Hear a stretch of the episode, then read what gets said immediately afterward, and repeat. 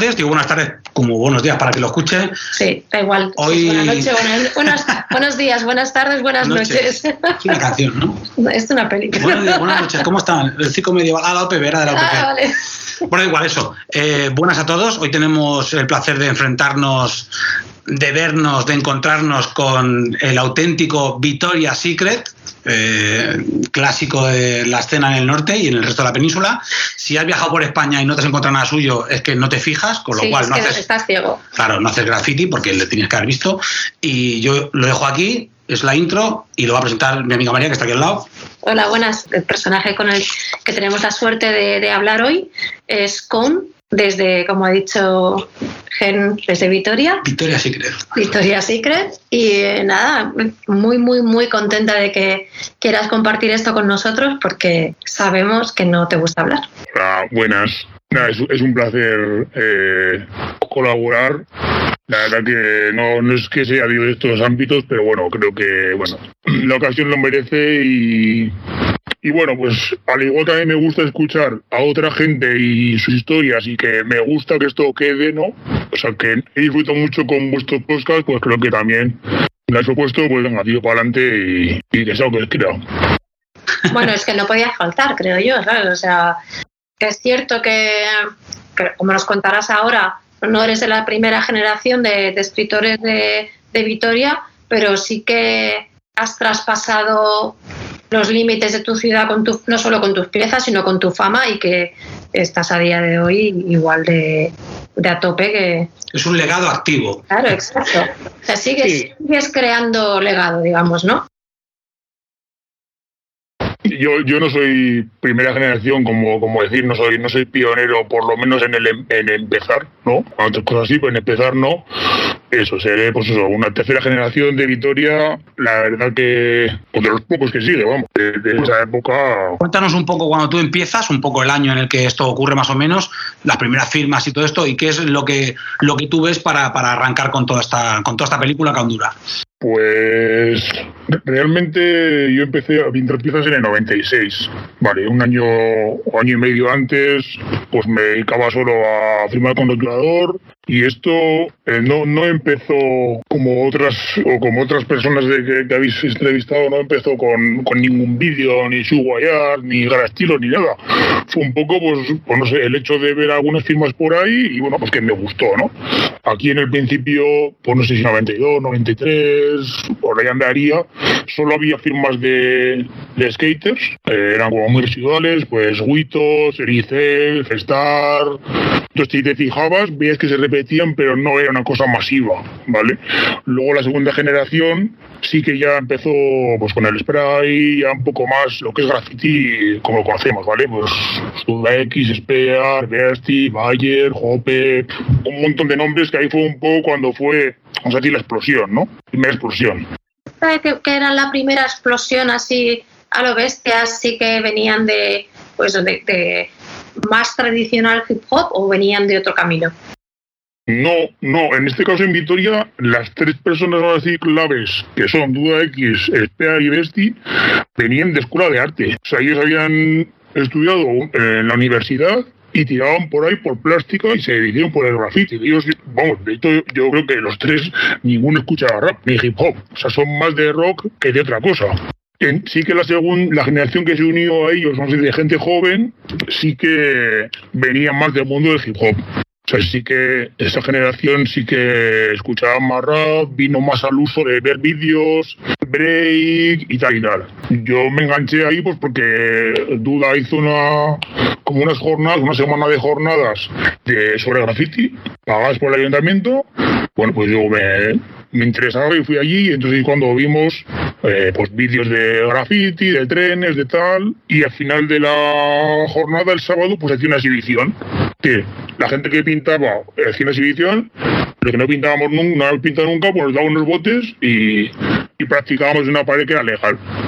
Porque fue cuando coincidí con un montón de gente que empezaba de cero y fue un poco pues el cuando vamos, conocía gente que luego fuimos colegas, vamos. Porque pintadas en el País Vasco obviamente siempre ha habido, debido a otras causas, en este caso políticas. De la parte de estas suerte de murales, borrocas o políticas, no sale nadie que derive o acabe en el graffiti a raíz de hacer ese tipo de... Mm, No, punk o de los squads y a ese fenómeno como llegó a Groningen o a Madrid por parte de la escena punk.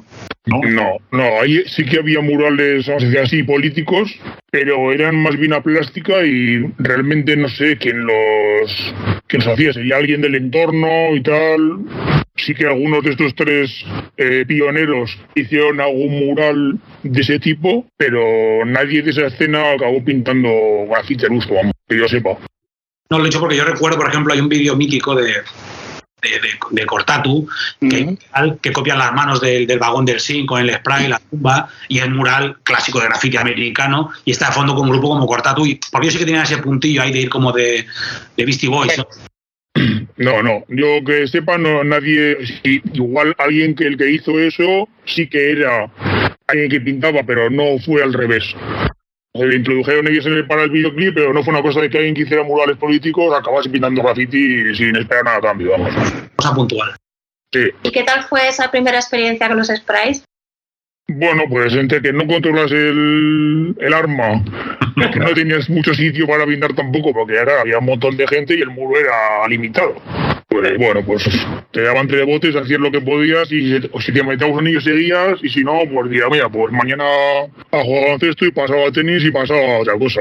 Pero bueno, a mí me enganchó, también coincidí con gente que era pues abierta, vamos a decir así, con el resto de gente y bueno, y, y a raíz de conocer a, a gente cercana pues de los mismos gustos, pues empezamos a, a pintar juntos, vamos. En esa época tampoco se podía pintar mucho porque aquí no había tiendas de sprays. O sea, aquí había sprays de ferretería, Pérez y Maza, Pecolor, tal y cual. Y bueno, pues cuando hacías un pedido a Barcelona, a la tienda de Capimuki, pues cuando te llegaban, claro, ese- esa semana reventaba, pero en dos semanas ya estaba otra vez miau. Entonces andaba siempre pues, de, de malas maneras, vamos. ¿Cómo empezó entonces tu afición por el lado más, eh, por el lado oculto de la luna del graffiti, ¿sabes? Como Pues a ver, yo desde, desde el principio, eh, no sé por qué razón, siempre tuve como, como eso, como dos lados, ¿no? Como viendo los ojos al lobo antes de, de ver al lobo. Entonces yo tenía una firma y luego tenía para los murales hacía otro, otro nombre diferente. ¿Vale? Mi nombre de, de muros era Mate y mi nombre de firmas y de cosas vandálicas era, era Con.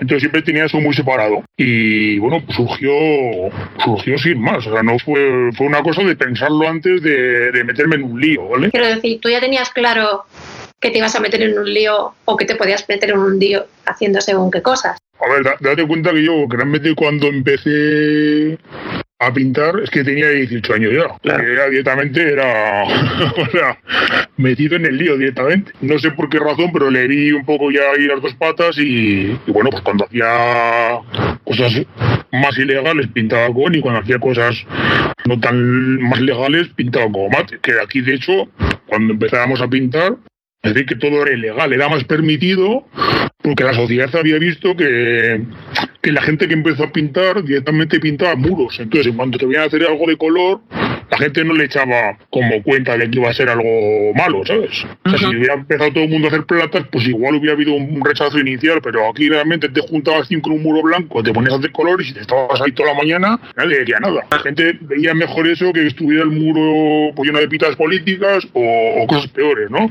Entonces realmente ha habido, una per- ha habido mucha permisividad en Vitoria. Eh, la mayoría de muros que hay pintados, de hecho, no son de permiso, son de una cosa permitida por la sociedad, no es que tengas permiso del dueño. Algo continuado, vaya. Eso es, empezó, empezó así, la gente lo asumió como que estaba guay y bueno, y nos aprovechamos de ese, de ese camino. Hablando de que era difícil conseguir la pintura, tus primeras cosas más ilegales serían, serían más con rotulador, ¿no?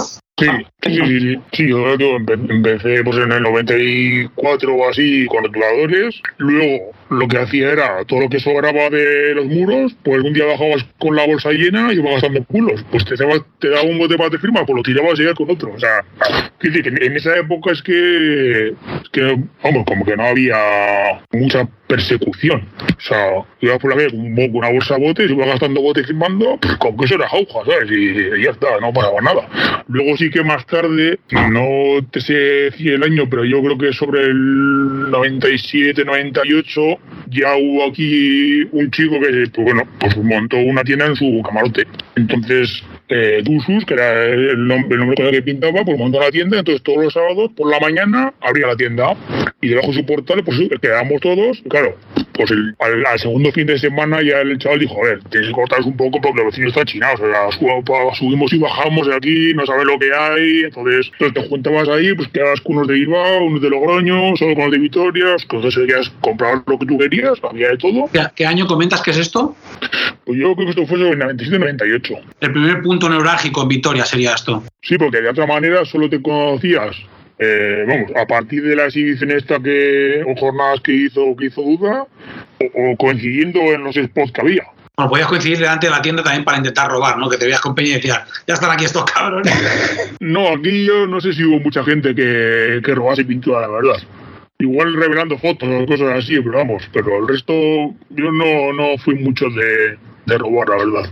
Además, si la escena era pequeña, pues debíais acabar conociendo más o menos todos, ¿no? Entonces... Había habido, habido anécdotas de, de, cada dos años, ¿no? De decir, ostras, ya aún parece que fue ir cuando te vi pintando en un callejón y luego hemos sido amigos, ¿sabes? De que alguien pasa por los... Había, yo qué sé, pues cuatro o cinco Hall of Fames legales, que la gente iba pintado y tal, no sé qué, pues de repente los que sí pintaban habitualmente, pues se daban una vuelta con la bici y llegaban ahí viendo pintando. Y este tío, pues, pues empezabas a conversar tal y cual, y luego, pues eso, pues, o si eras de Vitoria coincidías, o si apareció un tío guay de Madrid, ¿sabes?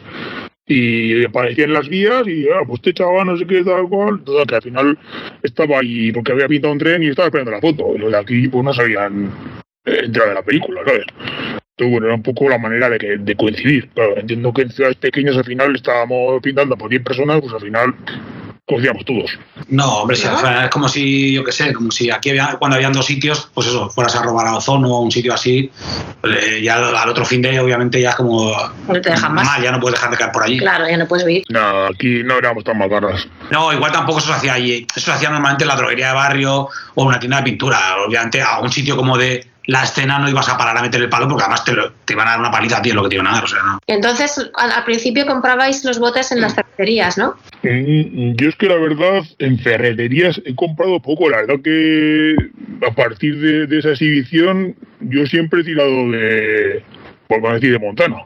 No hay otra cosa porque al final compraba Felicimaza, un blanco Felicimaza que cubría muy bien, pero era súper guarro, entonces la verdad que no he comprado mucho en ferretería, más que cosas muy residuales de que si te apremiaba, pues compraba, pues tienes que de firmar y ya está, pero no porque fuese una cosa habitual. O sea, si, si compramos a Barcelona y llegaban 10 botes, pues pintabas con 10. La siguiente pedías 15 y la siguiente pedías 20, pero no apañabas con lo que tuvieras por ahí. Por lo menos yo en mi caso he comprado muy poco en ferretería. ¿Y cuándo empezaste a decantarte más por el bombardeo que por las piezas? Yo creo que ha sido una cosa paralela. O sea, he estado muchos años manteniendo las dos cosas, porque, bueno, hasta el. Vamos a decir que hasta el. 2000 y poco. 2000. Que ya, que ya hicimos, vamos a decir, XL, que ahí sí que fue un poco más eh, muy a saco con los muros yo ahí, vamos, tenía como, era bicéfalo, tenía las dos cosas. O sea, hacía, hacía un muro y si encartaba hacer algo a la noche, hacíamos algo a la noche. O sea, que no, no era decantado por algo. Cuando me he decantado mucho más, ha sido ya con los años, ¿no? De decir, vale, eh, no puedo seguir en ese plan porque un día me voy a tener un lío, eh, tengo una familia, tengo que mantenerme anónimo, entonces ahí ha sido eh, cortar por lo sano y vamos, y, y mucho antes ya había hecho pruebas, ¿no? Cuando me tocaba pintar en alguna exhibición o en alguna cosa, parecía completamente encapuchado.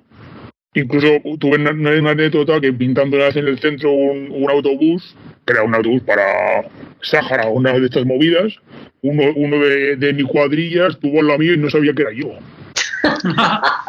¿Y eso porque fuiste tan tapado que no se te veía?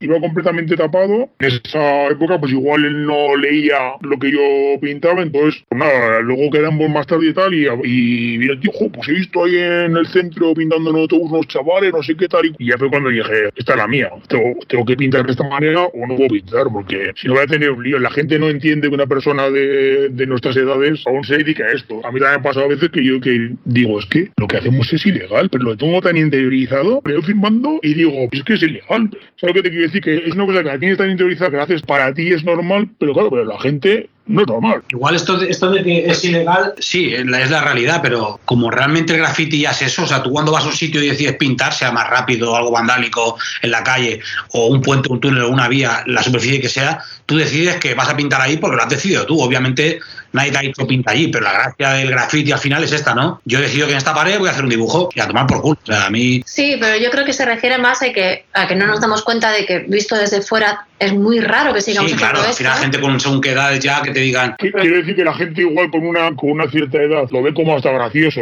El hecho de, ah, pues mira, este pinta graffiti y tal. Y si haces algo legal la gente te va a aceptar más. Eh, como que tú eres más artista, contribuyes a decorar la ciudad y tal. Pero en el ámbito contrario, como tú, pues, ¿tú qué haces? Con esta que tienes, eh, mojándote en las cunetas, jugando con una escalera o cruzando una carretera. Eso la gente no lo va a entender. Tú lo pienses como lo pienses, da igual cómo se lo plantees. Y para mí el problema es que una vez que, que alguien sepa que eres tú, la manera de verte ya cambia completamente. Eso ya no vas a poder eh, echarlo para atrás. En su opinión ya va a cambiar por completo sobre ti. Eso es. Ya lo has dicho, ya eh, ese tío me va a ver a mí de diferentes maneras. Yo siempre intento llegar muy al límite con este tema, ¿no? Porque... Al final depende de quién te vea de esa manera, pues es como... Te va a ver diferente y te va a valorar diferente por el hecho de que sepa de que estás haciendo eh, estos actos, de pintar en este caso. Pues, yo, pues yo puedo pensar, pues tú eres un normal de mierda que ves Telecinco. Ah, bueno, pero tú eres muy extremo. Tú eres muy extremo. No soy extremo, estoy, siendo, estoy siendo justo. Que vas a ser justo, vamos. Pero yo te entiendo lo que quieres decir. Sí, yo también lo entiendo. como te gusta la contra. No, pero me hace gracia que alguien pueda pensar diferente porque se entera. Ah, tú eres de esos que. Sí, y tú ves Telecinco, ¿y qué? Imbécil. Entonces yo pinto graffiti, pero no especificas. Es lo que dice él, da igual, pinta graffiti.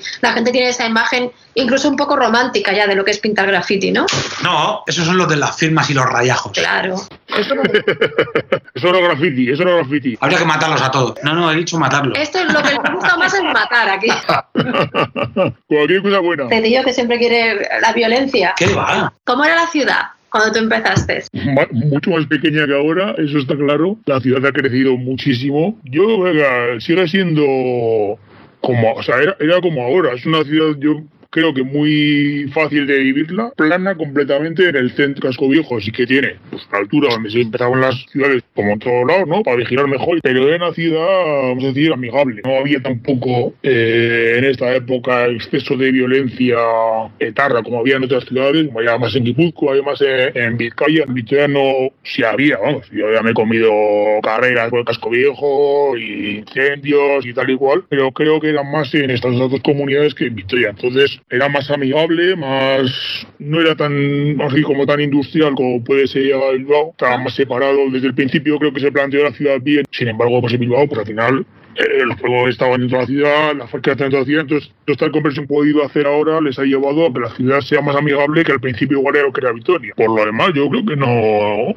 sea, no ha cambiado más que en, en, en superficie. ¿Te ha pasado que hayan confundido lo que estabas haciendo con algo así. Con, cale, borroca, no. Sí. No, exactamente así no. Sí que me, vamos, de las pocas veces que me ha parado, sí que me, sí que me ha pasado una vez eso. Que yo estaba pintando un cierre, tranquilamente en el casco viejo, y en la calle del lado había alguien poniendo carteles, total, que aparecieron dos policías, dos chinas, completamente disfrazados de borrocas. Oye, tú que de aquí, ¿no? Pues tal, no sé qué. Bueno, pues venga, me quitaron los botes y, para casa. Pero no era porque iban por mí, era porque habían coincidido que había llamado a alguien por el tema de carteles y aparecían por ahí, yo les vi, yo dejé mi bola y claro, cuando me di cuenta pues estaban...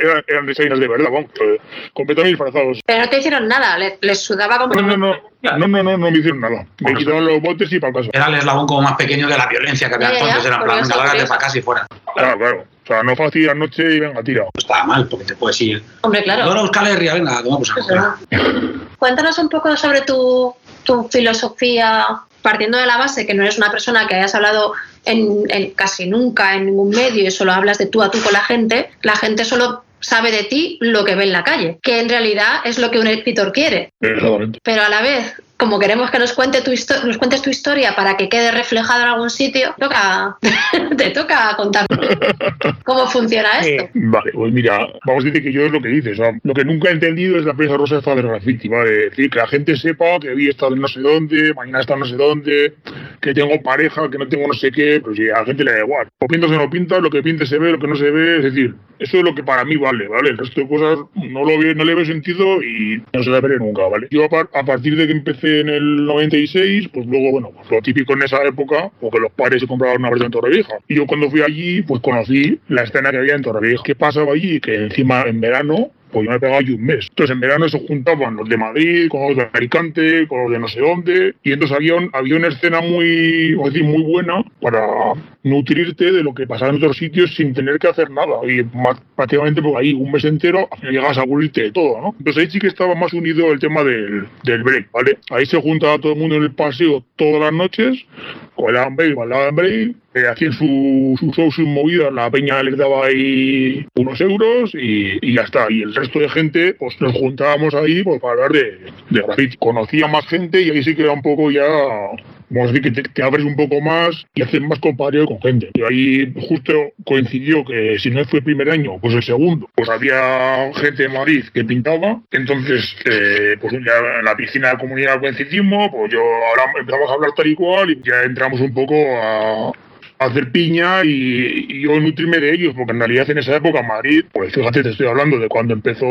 CPV, eh, en esos años comparado con Vitoria, ahí era el más paleto de todo. Y estos, estos chicos, Alcón y Mystery, que son con los que yo coincidí, ellos eran colegas de, de CPV. yo escuché la maqueta de CPV, eh, la maqueta, que no era ni, ni, el disco, yo lo escuché de la primera grabación grabado en un, sí, sí, en una cocina o en un baño. La escuché ahí cruda. Entonces esta gente sí que me metió un poco en el rollo de Madrid. Ya en Madrid había una escena muy fuerte de, de graffiti, de platas y destrucción. La pareja pues se dedicaba pues todas las noches a firmar y a platas y tal. Entonces ahí, claro, un poco empecé de cero a 100. Y a raíz de ahí ya, pues ya cuando volví, pues bueno, sí que te pones un poco ya en plan más serio y, te dedicas un poco a lo que es el bombardeo. Eh, claro, como coincidías prácticamente todas las Semanas Santas y todos los veranos, pues entre medio, pues te carteabas y este conocía al otro, no sé qué, entonces ibas intercambiando de cartas con todo el mundo, pues uno de Albacete, con uno de no sé dónde, te poniendo al día lo que había en cada ciudad, eh, lo que pasaba por ahí, lo que no, bueno, pues esta revista, lo otro, entonces al final pues bueno, se hacía ahí una red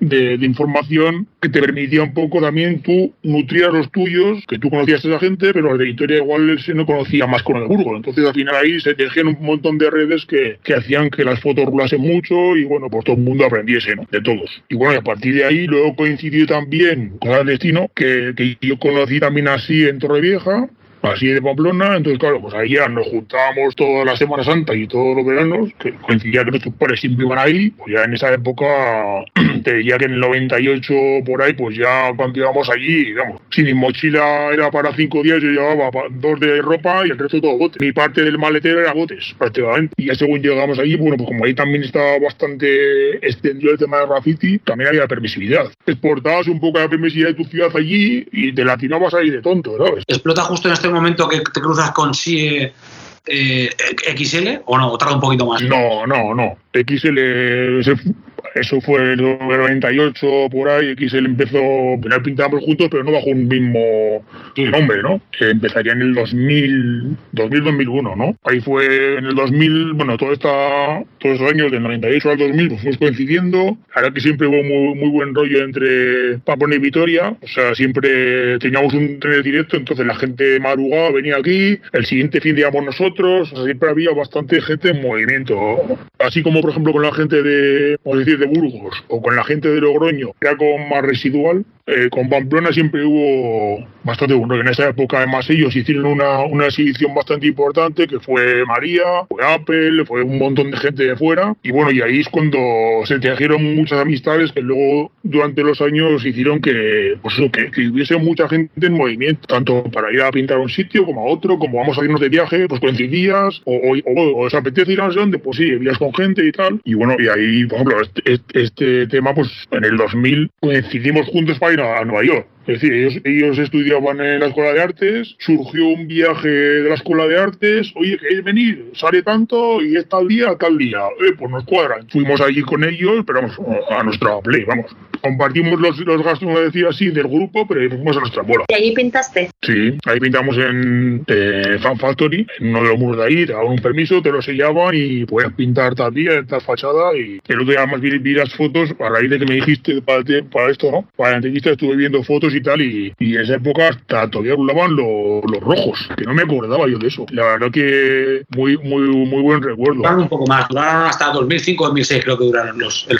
En circulación aún quedan algunos por ahí, ¿eh? pero vaya, circulando como para pasajeros. A ver, yo, tam- yo tampoco soy de, de la escena de trenes, ¿eh? He pintado trenes, pero yo no soy de la escena de trenes, pero me resultó muy guay el hecho de, de, de acordarme que los vi, ¿sabes? Y no, realmente no lo, no lo recordaba. ¿Tú crees que el no venir del, del hip hop tradicional ha condicionado tu graffiti de alguna manera? ¿O separarte del graffiti de alguna manera? O sea, otra cosa que no he entendido nunca ha sido la unión esta de si no eh, cuidas hip hop no haces graffiti. O sea, hombre, mm, mm, nunca he escuchado solo hip hop. He escuchado hip hop porque me gustaba, pero vamos, que yo escucho todo tipo de música. En mi coche va la radio puesta. O sea, no tengo unos grupos Sí, puede ser que a lo mejor ahí en el norte, obviamente, a diferencia de otras eh, regiones o comunidades autónomas, costara mucho más la entrada de, pues eso, de música yankee, porque allí ya había una gente muy politizada, ya había una, una, una muy buena escena de rock patrio, o sea, no hacía falta tampoco que vinieran de fuera. sí, sí, moverse mucho. de grupos de punk, de hardcore, eh, cada dos puertas había fiestas de pueblo, siempre había. Entonces, como que no había posibilidad que entrara música afuera, a la cual también repelían porque venía de, del imperialismo yanqui, no era como no cal, no hace falta esto. Sí, sí, digo que a lo mejor su forma de entender el graffiti o de ver el graffiti es distinta. Hay una generación de escritores de graffiti que, como nos contaba Vino, ¿no? que él tampoco viene del, del hip hop, ¿no? Y, y su forma de hacer las cosas también es un poco distinta. Sí, pero sin querer sí que llegó un poco también. No llegó por el hip hop, pero llegó por el skate. Entró Ya, con otra moda. ya, entró pero- con. pero es- Es de distinto, manera- es distinto porque no entra con el mismo cauce, pero al final entra por eso. En las fotos de la revista de skate, las rampas siempre iban pintadas, la gente del skate también recuerdo en Samboy, gente que pintara que patinaba, pero viene como por otro lado, no viene ni por el break ni por el hip hop, como tú bien dices, viene por otro lado. No me considero unido al hip hop. Creo que en Vitoria sí que sí que esta segunda generación fue más influida por el hip hop porque fue justo la época en la que empezó el break, eh, como una oleada de break, entonces había los tres aspectos estaban bastante potentes y la gente sí que puede que empezó por ahí, pero como estaba diciendo Gen, aquí ha habido mucha mucha música de- de- del lugar autóctona que no que igual no hacía falta exportar nada de, ningún lado, ¿vale? Tampoco digo que yo sea afín a la música de aquí, a mí me da igual todo, o sea, me gusta cualquier tipo de música, tú lo sabes, porque hemos estado ahí bailando en diferentes Sí. discotecas, En- entonces eh, no considero que, que sea una cosa de, de- de hip hop, ¿vale? Yo no, no lo, o sea, lo veo aparte. Mi manera de verlo creo que no tiene nada que ver que ver con el hip hop, o en ciertos aspectos sí, en ciertos no, pero que no es. Tampoco sé realmente que es que tenga eh, que ver con el hip hop. O sea, decir, ¿qué piensa la gente del hip hop que hace graffiti? Es que no sé lo que es. O sea, no sé realmente cuál es la diferencia. Es que no, bueno, no, no tiene por- ni por qué haberla. Simplemente de que tú digas eso ya demuestra que no hay un dogmatismo hip hop detrás. No, no, no, no, no. A mí me gustaba el hip hop, pero que, vamos, que, que tampoco escuchaba hip hop como me iba de bares a la noche y escuchaba salsa. O sea, que, no, me da igual, vamos. Y, y de hecho creo que es como lo de conocer tu vida. ¿A ti qué más te da que yo escuche salsa? Si lo que he pintado te gusta. ¿Qué más te da que sea chica? Si lo que he pintado te gusta. Es que el rollo este de... No es que como soy chica, no sé qué, pero si tú te estás poniendo las barreras. O sea, ves un, ves un muro ¿Y a quién le interesa si es chico, chica, blanco, negro, escucha hip escucha no sé qué? Me da igual. Si lo que está y te gusta o no te gusta. Si no te gusta, mientras le haya gustado que lo ha hecho, a ti más te da. O sea que es como, a veces como meterse mucho en la vida de alguien. Yo no veo que sea necesario. Se, han metido tanto el tema de la prensa rosa que, que creo que a veces lo- la gente lo asume cuando realmente no tiene que asumir nada. Es decir, oye, a mí déjame en paz, tío. La mayoría de la gente que tiene, pues eso, la gente que pinta ilegal, solo deja de pintar ilegal cuando quiere ser más artista o, o más o vivir ya de lo que. Pero si no, la única forma de mantenerte es seguir en el anonimato. Bueno, hay gente que sí que está como ya en esa línea de vivir, de, de- de- de intentar vivir de su trabajo, de, de lo que le gusta, de la pintura, y siguen haciendo acciones vandálicas, no como antiguamente seguramente, pero siguen un poco también pues en la calle o pintando trenes, y eso está es igual de justo, ¿no? Pero con el mismo nombre y todo. gente que está haciendo sus acciones y siguen en ese mundo de, de vivir de ello y cuando pueden se escapar y hacen la suya. No como seguramente como antaño, pero bueno. Sí, pero yo creo que María se refería más a alguien que, que solo haga algo ilegal. Es decir, si haces algo ilegal, yo creo que es- puedes en un momento dado venderte como ilegal, pero venderte como legal y mantener la legalidad es un poco complicado, porque, eh, a ver, por delante va, va tu nombre, eh, entre comillas. Hay escritores que han sacado libros, siguen en el anonimato y han sacado un libro y son ilegales, pero un libro puntual, pero no puedes ir ante con tu nombre y para que te, o sea, con tu nombre de pila, quiere decir. Bueno, tú me has entendido lo que quería decir. No- yo no creo que se pueda. Yo no creo que de pronto tú puedas ir a exhibiciones o, o hacer curros con Cone y después seguir bombardeando por la noche como si nada. No, en este caso no. Hombre, por ejemplo, por ejemplo a, a- a raíz de hablar, por ejemplo, Till sí que hace una cosa y hace la otra. Pero su parte ilegal, a ver, es lo que decías antes, Gen, cinco escarceos al año no va a ningún lado. Ahora, si, si sigues a rajatabla, si sigues la otra, pues llegaría un punto que dirían, tú no puedes ir a Nueva York a hacerte un mural legal y luego reventar de 5 metros, porque te van a, van a acabar pasándolo y te vas a tener un lío. Si, si pones lo mismo cuando haces un muro legal y cuando pintas ilegal, pues claro, eh, la puta tampoco es tonta. ¿Qué hace que quieras saber que te guste más la calle que los trenes? al principio, pues te gustan más los trenes por la adrenalina, ¿no? Porque de hecho aquí tampoco es que hubiese ni una cultura ni, ni muchos trenes. tampoco. Te genera esa adrenalina que en la calle pues es diferente, ¿no? Luego con el tiempo, pues, pues te supone mucho trabajo el rollo de los trenes. Es decir, a mí no me sale a cuenta. Si me lo pones, me lo voy a hacer, pero no voy a ir a, a investigar un día no sé dónde, otro no sé qué, estar un día no sé dónde, saltar tumbado para ver si puedo pintarme cinco minutos. No. La porrera Y la posterior, la, y la posterior, claro. Yo aquí, aquí empecé a pintar trenes porque, pues por suerte, coincidí con Sarque, Sarque TWA, que venía al norte siempre a hacerse los modelos del norte, a hacer sus trenes, a hacerse febes, que no estaban en Madrid, entonces él se hacía dos tours al año, en Navidades y en, en julio más o menos, y entonces pues yo coincidí con él en una de estas y, bueno, y, a mí él me enseñó todo lo que sabe trenes, vamos dónde pintar, cómo pintar. Las misiones primeras que son de risa. Nosotros estamos pintando con la mochila llena de botes, con el saco para dormir en el morro, pintando el tren. Llegábamos a la estación en el último tren, nos bajábamos con la mochila, estábamos en la plaza del pueblo comiendo ahí un bocadillo untado con el DNI de foie hora, nos íbamos al, tren, dejábamos la mochila en, el- la cabecera, pintábamos, cogíamos la mochila, nos íbamos a dormir por a cualquier sitio y al día siguiente simplemente nos volvíamos. Si nos hubieran querido pillar, es que éramos el blanco fácil, pero en esa época, fíjate tú, pues nadie se imaginaba nada. Pintar en el tren y volverte con el, con el pintado, ¿no? Y el tema es que mañana íbamos a otro sitio, o sea, igual hacíamos cinco días. Ibas pim pam, pim pam. Entonces, primero llevabas la mochila con 50 botes, ibas gastando, pero hacías eso en todos los sitios. Entonces era como, pues en esa época, la ciencia, ¿no? De tuya misma, de decir, nadie se entera de nada, la de la sociedad, que no se imaginaban que ibas a eso, y un poco todo era el cúmulo, ¿no? Luego ya, pues esto se complicó mucho, pero en esa época, si ahora lo, lo piensas ahora, claro, lo piensas eh, 25 años después. Hubieras hecho, ¿no? Así que nosotros íbamos a hacer los paneles y Sark iba a Volcar, porque él ya tenía controlado, ¿sabes? ya los tiempos, hacía todo. Claro, él ya llegaba a un sitio y decía, yo quiero, aquí me hago un Volcar. O sea, que tú esto es Madrid, ¿no? Sí, Sí, o sea, que tú eras a Madrid, pues eso, la época, bueno, ahí estaba también Setones, o sea, ahí había, de ese grupo había, había varios que, que yo creo que fueron de los primeros que empezaron a moverse, vamos a decir, para buscar este tipo de modelos. O sea, empezaron a moverse para buscar Febe, para buscar el cote en azules, para buscar el cote en blanco, A coleccionarlos allá. fue un poco, vamos, yo vamos, tampoco conozco mucha gente de Madrid de esa época, treneros, pero a mí sí me sorprendió que, que lo tenían como muy muy metido el tema de modelos. Yo te digo, tenían dos tours al año, tenían las fechas ya, pim pam, y, y era como, venga, pues estos cinco días estoy por. ¿cómo coincidimos? Pues igual no coincidías en todos, claro, igual yo no podía ir los cinco días, pero podía ir dos. Entonces ibas como acoplándote con gente y cada noche hacías con unos. Y la verdad que muy, esa época fue muy, muy entrañable, digamos, que al final era todo como muy fácil y, y siempre aprendías.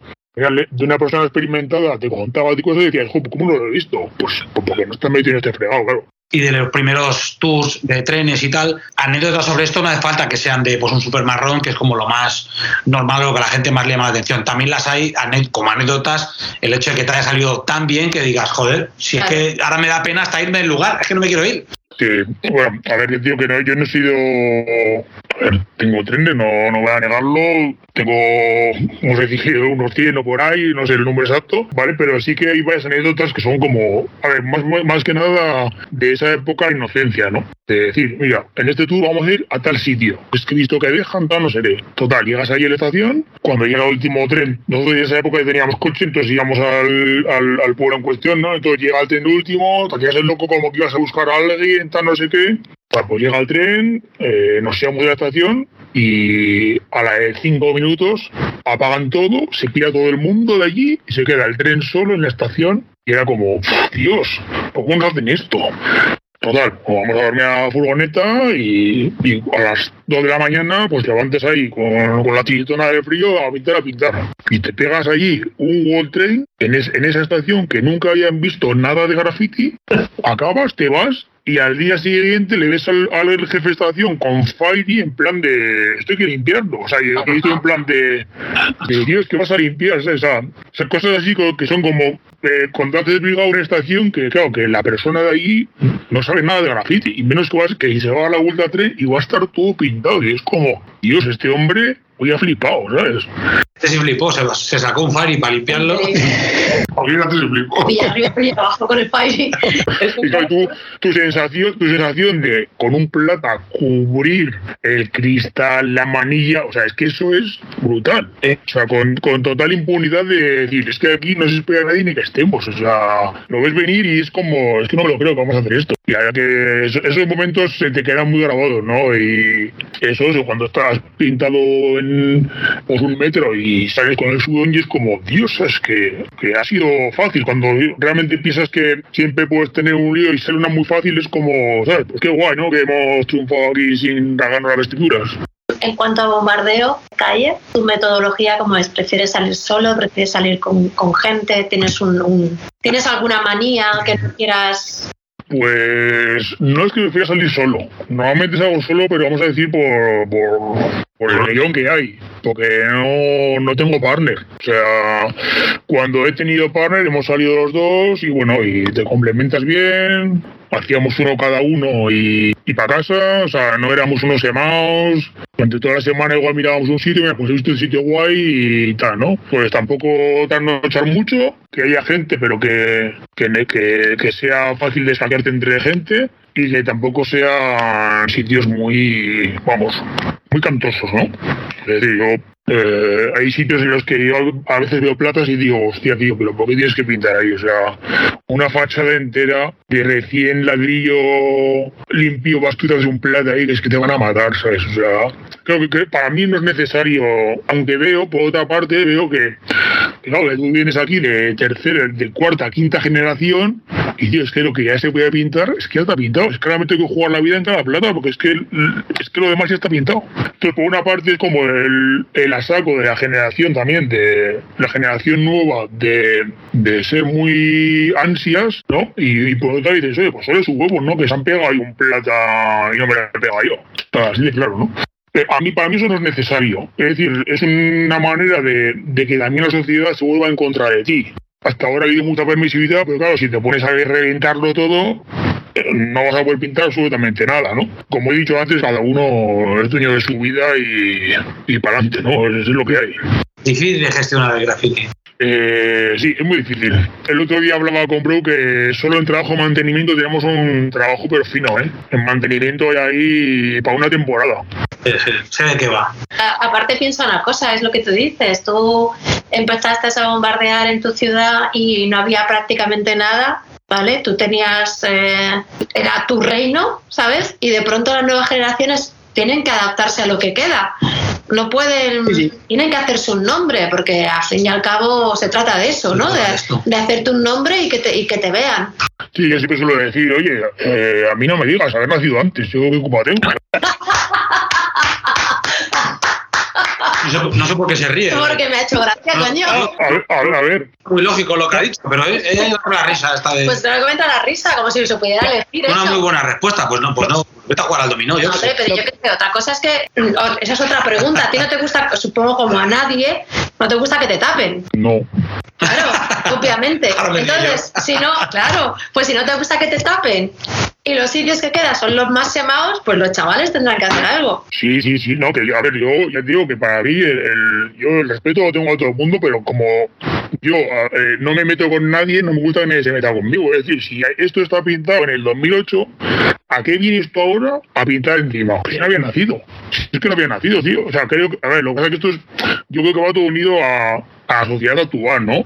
A la falta de respeto. Si no respetas a tus padres, no respetas a los profesores, Si no respetas a su viejo, está claro. Claro, tío. Pero pero es que, pero es que igual Yo no hablaba de tachar, yo decía que la, que la gente que pinta nueva, si no tacha, cada vez se tiene que arriesgar a sitios que son más, más visibles. No, pero María, hay sitios nuevos. Yo, yo, o sea, yo pinto en muchos sitios nuevos, pero claro, hay que moverse. Lo que no puedes pintar es dejo casi todos los días. Es decir, yo la mayoría de veces que pinto, pinto en sitios nuevos, pero me los tengo que buscar. Sí, claro, sí, sí, obvio. sí, obvio. Claro, pero lo que no puede ser decir, bueno, que es que yo, es que como yo andando por las vías 10 minutos y he encontrado un puente, es que tengo que pintar aquí. Pues si has llegado ahí y no tienes sitio, pues te das la vuelta y vas para tu casa o sigues hasta el siguiente puente. Pero yo no tengo culpa de haber estado ahí en el 2010 haciéndome de lado a lado todo el puente. ¿Cómo la tengo yo? Ahí estoy contigo, yo no me... Pero, eh, o sea, estábamos hablando de cosas distintas. Ahí te doy toda la razón. El problema con esto, que en tu caso sí que te lo habrás encontrado mucho porque juegas siempre con, con esto, que es pues, el- más el throw up, eh, aunque también hagas platas y otras cosas, más el throw up y llegar a un lugar. Aquí aún está muy inculcada la península que obviamente, pues como es un throw up, me lo puedo trapiñar o me lo puedo comer. Cuando alguien que pinte y se dedica a eso, en este caso a bombardear, pensará, es que estos son mis piezas. O sea, yo he venido aquí, he hecho mi movida y porque tú vengas ahora con más pintura, pues claro que me vueles. Es un tema que da para debate, pero realmente dices, pues también llegué yo, hice mi trabajo, ¿no? No sé por qué demonios tengo que desaparecer yo, aunque tú vayas a eh, A mí, a, a, a raíz de esto me han pasado anécdotas de, de todo tipo. Han pasado anécdotas de eh, excusas que es como, tío, pero ¿qué me estás contando que es tu problema? O sea, que es que llovía y como hay este sitio que has pintado tú, has pintado aquí, porque a mí me da igual que llueva. A la mínima, a la mínima, siendo, siendo una ciudad pequeña, pues yo qué sé, eh, y conociéndome, así, pues coge, me llamas, o oye, mira, es que han venido no sé quién, eh, va a llover todo el fin de semana, y mira, vamos a pintar en este sitio, yo qué sé, cuando tú quieras te lo pisas y tal, bueno, te lo, te lo pisas, y encima me dices que como tengo muchos, es que llovía y que me he pisado, pero tú, pero eh, yo es que eso no lo entiendo. O sea, a mí no se me ocurre hacerlo. Igual yo es que soy demasiado estricto, pero, no sé, tú no puedes ir a un sitio en el que alguien que pinta, que sigue activo, de repente le pisas y encima le dices, no, es que está lloviendo, pero que a mí no me cuenta la película, que ya, ya sé que llueve, que yo también vivo aquí. Pero no puedes pirarme y encima decirme es culpa mía, ¿sabes? Pero que, que, de que vamos, ¿no? Cuando yo, ¿sabes? Cuando yo soy el primero que yo veo cualquier cosa de, de alguien y, y por o así, por mal que sea la pieza o por o por o si he visto solo esa pieza de ese chaval que no sé ni quién es o sea yo no se lo piso. O sea mira en, todo diálogo yo no le piso porque yo no soy ese chaval lo que puede ser mañana sabes y creo que también va el respeto en el sentido contrario es decir si yo fuese un avasallador pues igual me creaba enemigos pero es que si yo paso de todo el mundo. O sea, si es que yo voy a mi bola y, no quiero problemas con nadie, por favor, me tienen problemas como tío, no, no. O sea, yo paro los pies y digo, a ver, no. O sea, que me has pisado, vale, pero que te vas a pisar yo, con la misma amabilidad que me has pisado tú, te voy a pisar yo también. Pero poniendo las cosas claras, si yo sigo, sigo vivo, cuando me muera me pisas, pero de momento no me pisas. Me ha pasado también, te iré a pintar a, iré a pintar apuntes que yo tengo las fotos, o sea, que es que no me tienes que contar nada. Yo tenía foto y te digo, mira, en el 2004 estaba esto pintado virgen y yo lo pinté. Aquí no está a pillarme. Explícamelo. Pues yo he cogido y me he dado que sea que yo les he pisado. Y si pasa por el tío, diga, hostia, este hijo puta me ha pisado. Yo digo, no tiene razón. O sea, yo, lo veo así, o sea, yo lo veo muy claro, pero no sé, yo creo que es un poco la nueva generación que ya digo que es como todo unido, ¿no? O sea, el hecho de quererlo todo ya, el hecho de un poco la falta de respeto, pero claro, eh, yo no tengo culpa de esa historia. O sea, igual él empezó a pintar en cierto modo porque veía algo mío o algo, de alguien que se repetía mucho. No, no por mí, que yo no soy más que cualquier otro. O sea, yo no soy igual que los demás, pero si tú empiezas a pintar en una ciudad y ya hay alguien que pinta mucho, lo que no puedes hacer con los años es pisar ese tío. Porque ese tío, igual gracias a que has empezado tú, se te ha metido con ella en el cuerpo, ¿no? Entiendo yo. Ya no, ya no ni eso de que haya empezado gracias a ti, simplemente que seas una ciudad y el que más pinta o el que más piezas tiene, le tachas pensando como tiene más, es al que le vuelo, es un error, porque es como ese que tiene más, porque es el que más pinta y porque es el que sigue activo. Con lo cual es con el que es más fácil que tengas un problema, que no con alguien que a lo mejor ya no está. Porque tenga una pieza mítica, rollo, pero si esa persona ya no está, no voy a decir que le tengas que tapar porque ya no esté.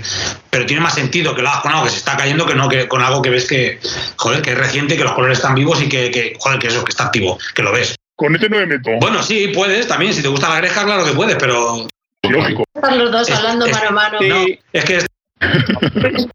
es- Está a la orden del día, el que, te- que alguien te entre y diga, es que, te- es que tú esto lo tienes lleno. Como sí, claro, bueno, y, y claro, me tengo que ir yo. Como está lleno, me tengo que ir yo, ¿no? Eh, No sé, es un poco. Ya, ya lo hemos hablado mil veces. Ya, ya, Sí, vale. pero Pero, creo que es una cosa que, digo, que es un poco o- otra pata de esta sociedad, ¿no? O sea, de, de falta de, de respeto, valores, y que la gente, eh, yo espero que sí, pero ya, ya veo varios de los que han empezado que se van a comer el mundo y al final no se lo han comido. O sea, te quiero decir que, hay mucha gente que, claro, que tú dices, no, es que yo llevo pintando desde el 96, y como que lo pasan por encima. Espera, espera, que cuando tú llegas a tener este taco de álbumes, ya me hablas de tú a tú, que realmente tú es que te estás pasando por encima de mí, ¿sabes? O sea, quiero decir, te, te hablan de tú a tú en cuanto han hecho 10 piezas, que no, que no, que hablas de tú a perfecto, que hablamos, pero que no es lo mismo tú y yo, tío. O sea, por mucho que te empeñen, no es lo mismo, ¿sabes? Bueno, estamos- tengo muchos kilómetros ya, ¿sabes? O sea, al final, con la gente joven te lo encuentras, ¿no? Que te, siempre te, es fácil, ¿no? El, el reto, intentar montar al que lleva más tiempo como para sacarlo del trono. Y la realidad es que es simple. O sea, no me tapes. eh, no vale decir que tengo más piezas o que tal. o- no me tapes. No me tapes porque tú a lo mejor en dos años Ya ya, no estás. ya no estás. O estás, Claro. estás de barbacoa con tus amigos, o en Menorca con tu nueva novia, o yo qué sé. O juegas a fútbol, o qué sé yo. Sí, pero esa sociedad, la sociedad es así, eh, la sociedad es así. Ellos quieren algo de fama rápida aquí, y día que no les encarte, pues se dedican a otra cosa y da igual, ¿sabes? Eso no... De forma Esto es lo que dice, esto es lo que dice Scoof, ¿no? Primera ley de graffiti, no pises Scoof. Segunda de graffiti, no pises Scoof. Y tercera, no pises Scoof. Pues es que esto es lo mismo. El problema de todo esto es que no, no podemos, por mucho que nos moleste, la sociedad parece que vaya en esa dirección. Sí, está claro, está claro. Está claro. ¿Sabes? Porque es decir, la única, la única cosa que tenemos de nuestro lado es el tiempo. Hay Tanto tiempo pintando, ya no vas a dejar de pintar. No.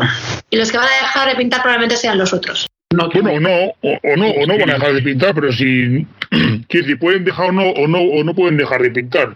A mí que sigan, si a mí yo creo que el, el- el problema de esto es que la gente no intenta sumar. Es decir, cuanta más gente hay pintando, pues más graffiti hay y mejor para todos. Pero la gente no es a sumar, siempre es como a restar. Quiere buscarme un sitio nuevo, pues si puedo pintar aquí, mira, no me muevo de Vitoria, pues pinto aquí. Ya, pero pintas en contra de alguien que ya había pintado de antes, ¿no? No sé, yo es que lo veo tan fácil que me cuesta hasta explicarlo, no sé. Creo que es muy sencillo. Bueno, y que a lo mejor en esa pared de la que estamos hablando, las 16 capas que tienes se las he dado yo y mis amigos. ¿Por qué demonios te la vas a quedar tú ahora? La historia está en que es lo que digo, que no. La gente que ya no lo entiende así, no lo entiende así. No, eso está claro. ¿eh? No va a haber. Es otra generación de la inmediatez, del clic, de todo rápido, de pues bueno, pues además te dicen la pared para ti. No, si es que ya era mía, no me la tienes que dar. Si ya... Eso también me ha pasado, sí. Y, Eso también me ha pasado a mí. Como que te regalan la pared, no, pues que era mía. Sí que ha venido tú aquí después. No te pongas así, venga ya, quédatela, hombre, no, si, si no dejo de ser mía nunca. Si lo que va a pasar es que te voy a tapar, pero me pones de los nervios porque estás cada dos por tres molestando y ahora te digo de quedar y encima ni vienes. La pared para ti. Pues vamos al tema, que nos ponemos así y no, no avanzamos. No avanzamos. No avanzamos. Eso, que me decías, que te estabas diciéndome que salías con tu compañero, pero últimamente pues sales solo. O sales más solo porque no tienes partner. Bueno, a ver, la, la, vida cambia, va por, va por, va por años o va por, por épocas, ¿no? Cuando no te coinciden los mismos gustos que, que, que otra persona la que coincidirías, o, o, o él decide, vamos a decir así, eh, pues no seguir ese camino y estar más tranquilo y más tranquilo sin meterse en problemas, pues al final yo me tengo que adaptar y, y hacer lo mío. De hecho, me gustaría pintar juntos porque yo tampoco comporto lo suyo, entonces es muy complicado, ¿vale? Entonces, bueno, pues eh, como tampoco me gusta mucho abrirme a, a mucha gente, pues cuando viene alguien a visitarme, pues vamos a pintar tranquilamente, alguien conocido o alguien de parte de alguien, pero prefiero salir solo, eh, yo sé dónde voy, eh, controlo la situación, que no me gusta me voy, o sea, no dependo de nadie ni, ni, ni dejo mi seguridad a alguien. no he conozco, claro. eh, en manos de nadie. eso es. Dentro de eso, yo te digo que yo, yo te he visto en varias ocasiones y eh, a mí me, me alucina cómo, cómo lo haces. Para la gente, claro, la gente que no lo ha visto y solo ve el resultado, pues no entienden, pero creo que no he visto a, a nadie con tanta clase para hacer bombing. Con el paraguas, ¿lo has visto con el paraguas? O sea, de la clase que tiene. ¿Lo has visto con el paraguas? El muñeco de Johnny Walker es un vagabundo a su lado. No, en serio, tiene una clase brutal. Entre la clase que tienes y lo desapercibido que llegas a pasar haciendo las cosas, yo alucino. No sé qué fue lo que hicimos para, Con Montana. Para Montana, ¿te acuerdas? Fue para probar el Mega, puede ser, ¿no? No, va una, una, una forma nueva de los platos. Es cierto, yo, yo tenía que ir, eh, yo la acompañaba y hacía las fotos, ¿no? Y, Mm. y te digo, o sea, que yo que no estoy acostumbrada a hacer así por la noche, bueno, prácticamente no, no he hecho nunca Hace- calle, hace hace, tantos hace años, tiempo. hace tantos años que cuando salí con él, pues estaba rollo, yo estaba nerviosa, pero lo miraba a él y decía, tío, ¿cómo puede estar tan tranquilo? Bueno, porque se En medio de la calle me decía, y él una parsimonia, una tranquilidad. ¿Eso lo has conseguido con el tiempo o tú siempre ya eres una persona Yo creo que lo he conseguido con el tiempo. Es decir, a, ra- a raíz de salir muchas veces solo, al final pues acabas ¿no? teniendo ahí como el tercer ojo en la espalda vigilante y, y estar muy, muy alerta, ¿no? Como dice Gen, pues, pues el truco del paraguas, ¿no? esto, esto, esto me salió, me- bueno, la primera vez que lo utilicé fue, fue en, en Bangkok cuando el primer viaje a Bangkok y bueno, pues coincidió que, pues eso, que, que la noche que, que ibas a salir a pintar, pues llovía. Entonces, bueno, pues, pues el truco paraguas me vino muy bien para, para tapar los coches y yo estar ahí a mi, a mi bola. Claro. Tío, eso tiene que haber fotos, Hostia, ¿no? ahora, ahora no llueve por arriba, por, llueve, por, llueve de lado. Y aquí no ha pasado nada, ¿eh?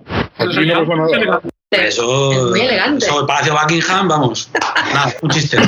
Pero aparte es eso, yo lo he visto también con rollo las pegatinas y, y las Ah, eso- firmas eso por es la calle. naturalidad, Una normalidad. naturalidad. O sea, pero lo he visto al lado de gente y la gente no, o sea, como tienes una capacidad de volverte invisible que es alucinante. Bueno, se trata de eso, ¿no? De si sí, los, pero, pero lo hace muy bien. tienes que hacer una extensión natural para no dar. De hecho, ir con él y de pronto había, había más gente y perderle de vista, ¿sabes? ¿Dónde coño se ha metido? Y está, lo tienes al lado Y igualmente. se hace por una tele, ¿no? Porque ya es una tele.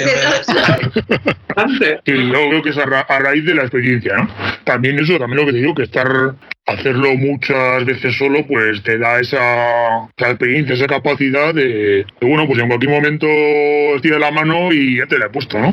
Y entonces te, te pone más nervioso pintar con gente o No, no, no, no, no. No, yo cuando, a ver, cuando pinto con gente estoy guay porque estoy compartiendo algo con alguien que conozco o alguien amigo de alguien que conozco. Es decir, a mí me gusta pintar con gente, lo que pasa que la mayoría de veces no tengo la posibilidad. O sea, cuando ha venido últimamente eh, gente a pintar, pues eh, he compartido unos momentos con ellos y es como guay estar con gente, porque lo habitual no es estar con gente. Entonces a mí me, me ilusiona y me llena estar con gente eh, que son de mi rollo, hemos pasado un buen día dando una vuelta, comiendo, no sé qué, y el colofón es ir a pintar, ¿no? Y pintar y bien, todo bien y, y todos contentos, ¿no? Eso es lo que, lo que, lo que me gusta a mí, realmente pintar con gente. Pero por razones de la vida, pues en este momento no puedo. Y em, puedes contarnos alguna anécdota eh, así relevante o que se te haya quedado grabada de cuando pintas por la noche. Pues la verdad que anécdotas, por vamos a decir que las que he tenido o, o- o las mejores sensaciones han sido siempre pintando fuera de Vitoria. Yo creo que por, por la sensación, el hecho de no estar en tu ciudad, que si que es que no tienes la- las escapatorias más controladas, ¿no? El hecho de pintar fuera eh, siempre supone como un reto estás menos tiempo en la ciudad, eh, en dos días tienes que buscarte algún spot para pintar, entonces te supone como más ejercicio de, ponerte al día. Entonces, bueno, pues me ha pasado, me pasó en Bali, por ejemplo, pues eso, durante el día por ahí con la motillo, guerreando, no sé qué tal y cual, y, y un spot muy guapo en Bali. Bali, sí, sí, en Bali, donde surfea la gente. Qué cabrón, ¿eh, Indonesia. tío? La ha dejado caer ahí en Bali, eso. En Bali. ¿Te suena? Sí, Oh, está aquí al lado. Sigue, Pues encontré un cierre ahí bien localizado, ¿no? En una avenida. Y bueno, pues a la noche me, me escapé, me hice el cierre tal.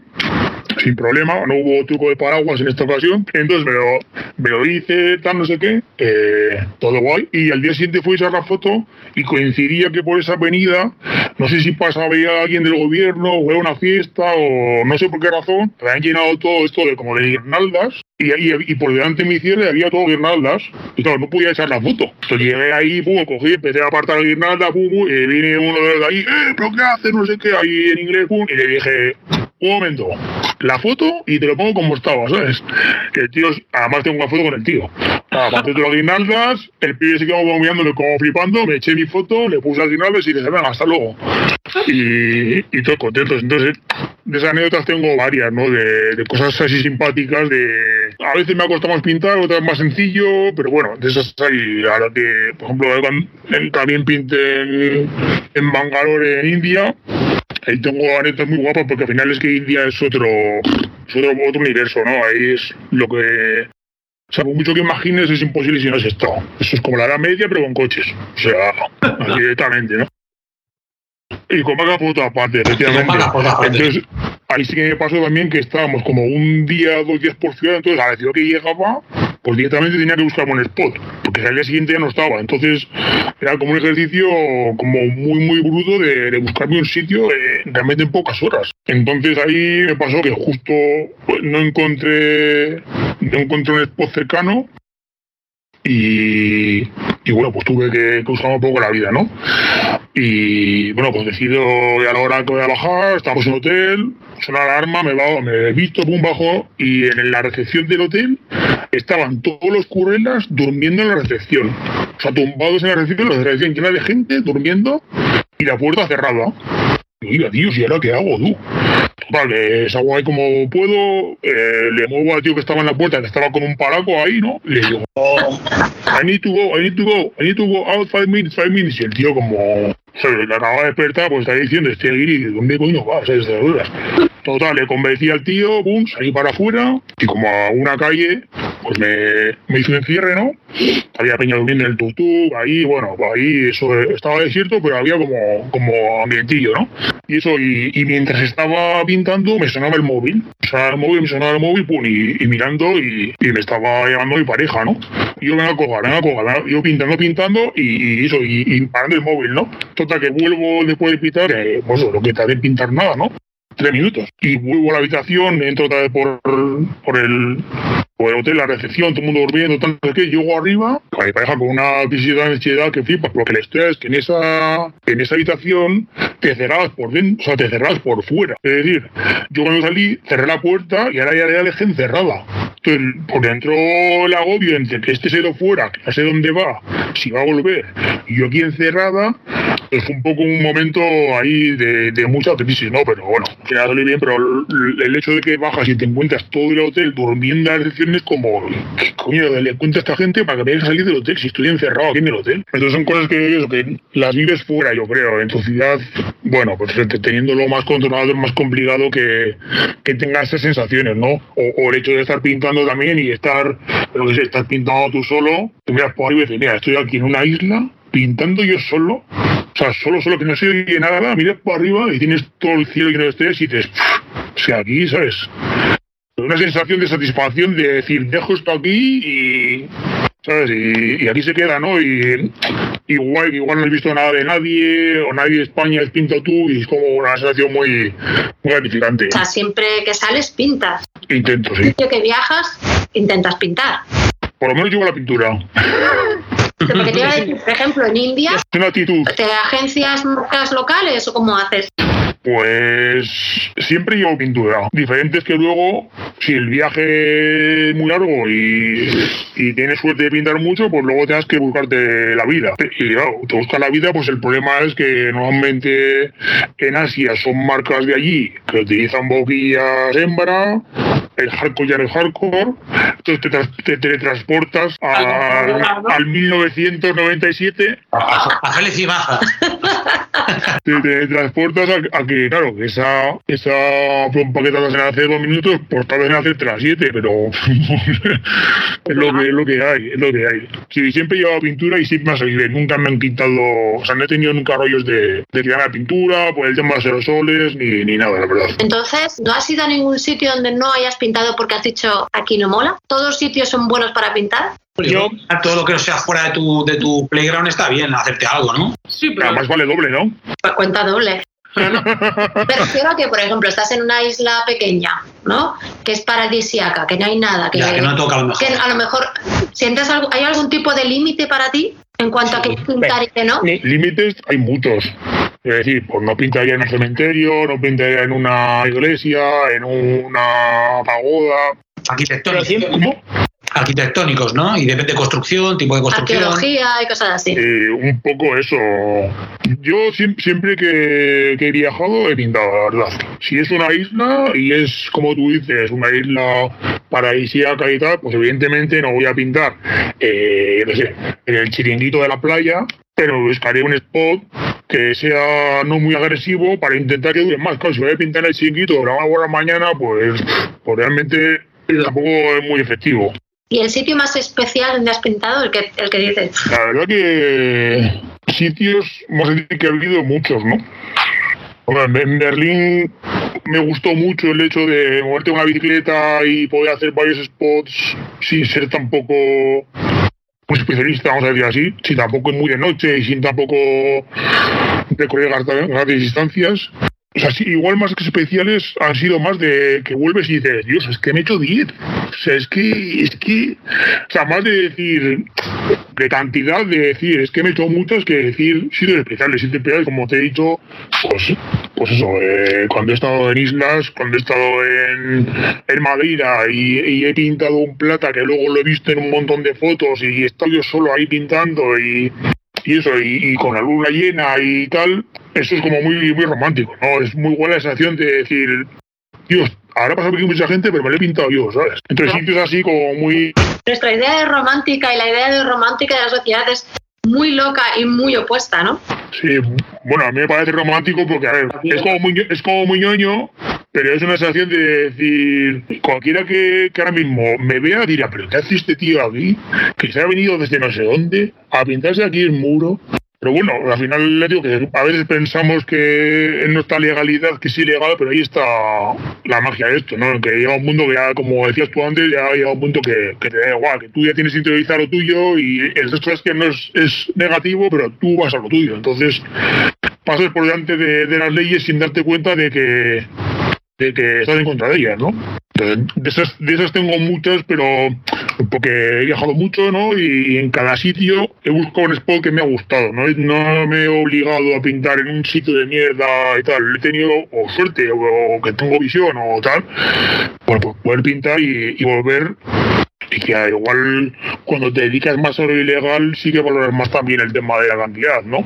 Que viendo fotos es como, vale, yo viajaba un mes fuera de casa y me hacía tres muros a color y de pompas y ya venía contento. Ya lo veo y digo, joder, me podía haber hecho 10 y dejar dos muros de color, ¿no? Pero en esa época era como diferente, ¿no? Entonces, bueno, ahora sí que sí que voy más, porque solo tengo eso, ¿no? Entonces sí que voy más a lo que es ilegal y si me hago 10, mejor que si me hago dos y eso es un poco la satisfacción, ¿no? De decir, es que he salido dos días y me he hecho diez, es que ya no puedo pedir más. O sea, es que lo he reventado. El primer día ha salido demasiado bien. Ya podemos ir a la playa, ya comprar souvenirs, ya lo que sea.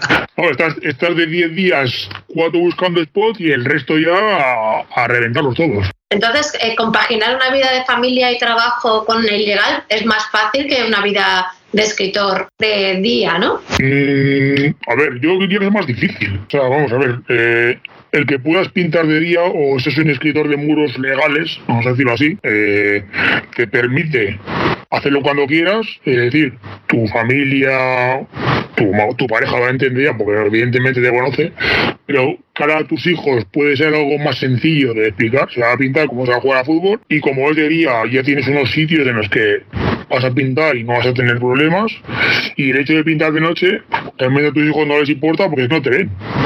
O sea, cuando todo el mundo duerme, tú sales y aquí no ha pasado nada cuando vuelves. O sea, me he enterado, he estado durmiendo y lo veo igual, vamos, no lo veo ni más difícil ni más, ni más fácil. En mi caso, que no es el hecho de tener que viajar a una ciudad a pintar trenes. O sea, si escuchaste el episodio que hicimos con Vino, él nos explicaba que, que parte de su tanto de, bueno de los dos libros que estaba a punto de sacar y de y del, del podcast no era dejar un legado para sus hijos porque sus hijos no saben esa parte de él no no conocen esa parte de él mm.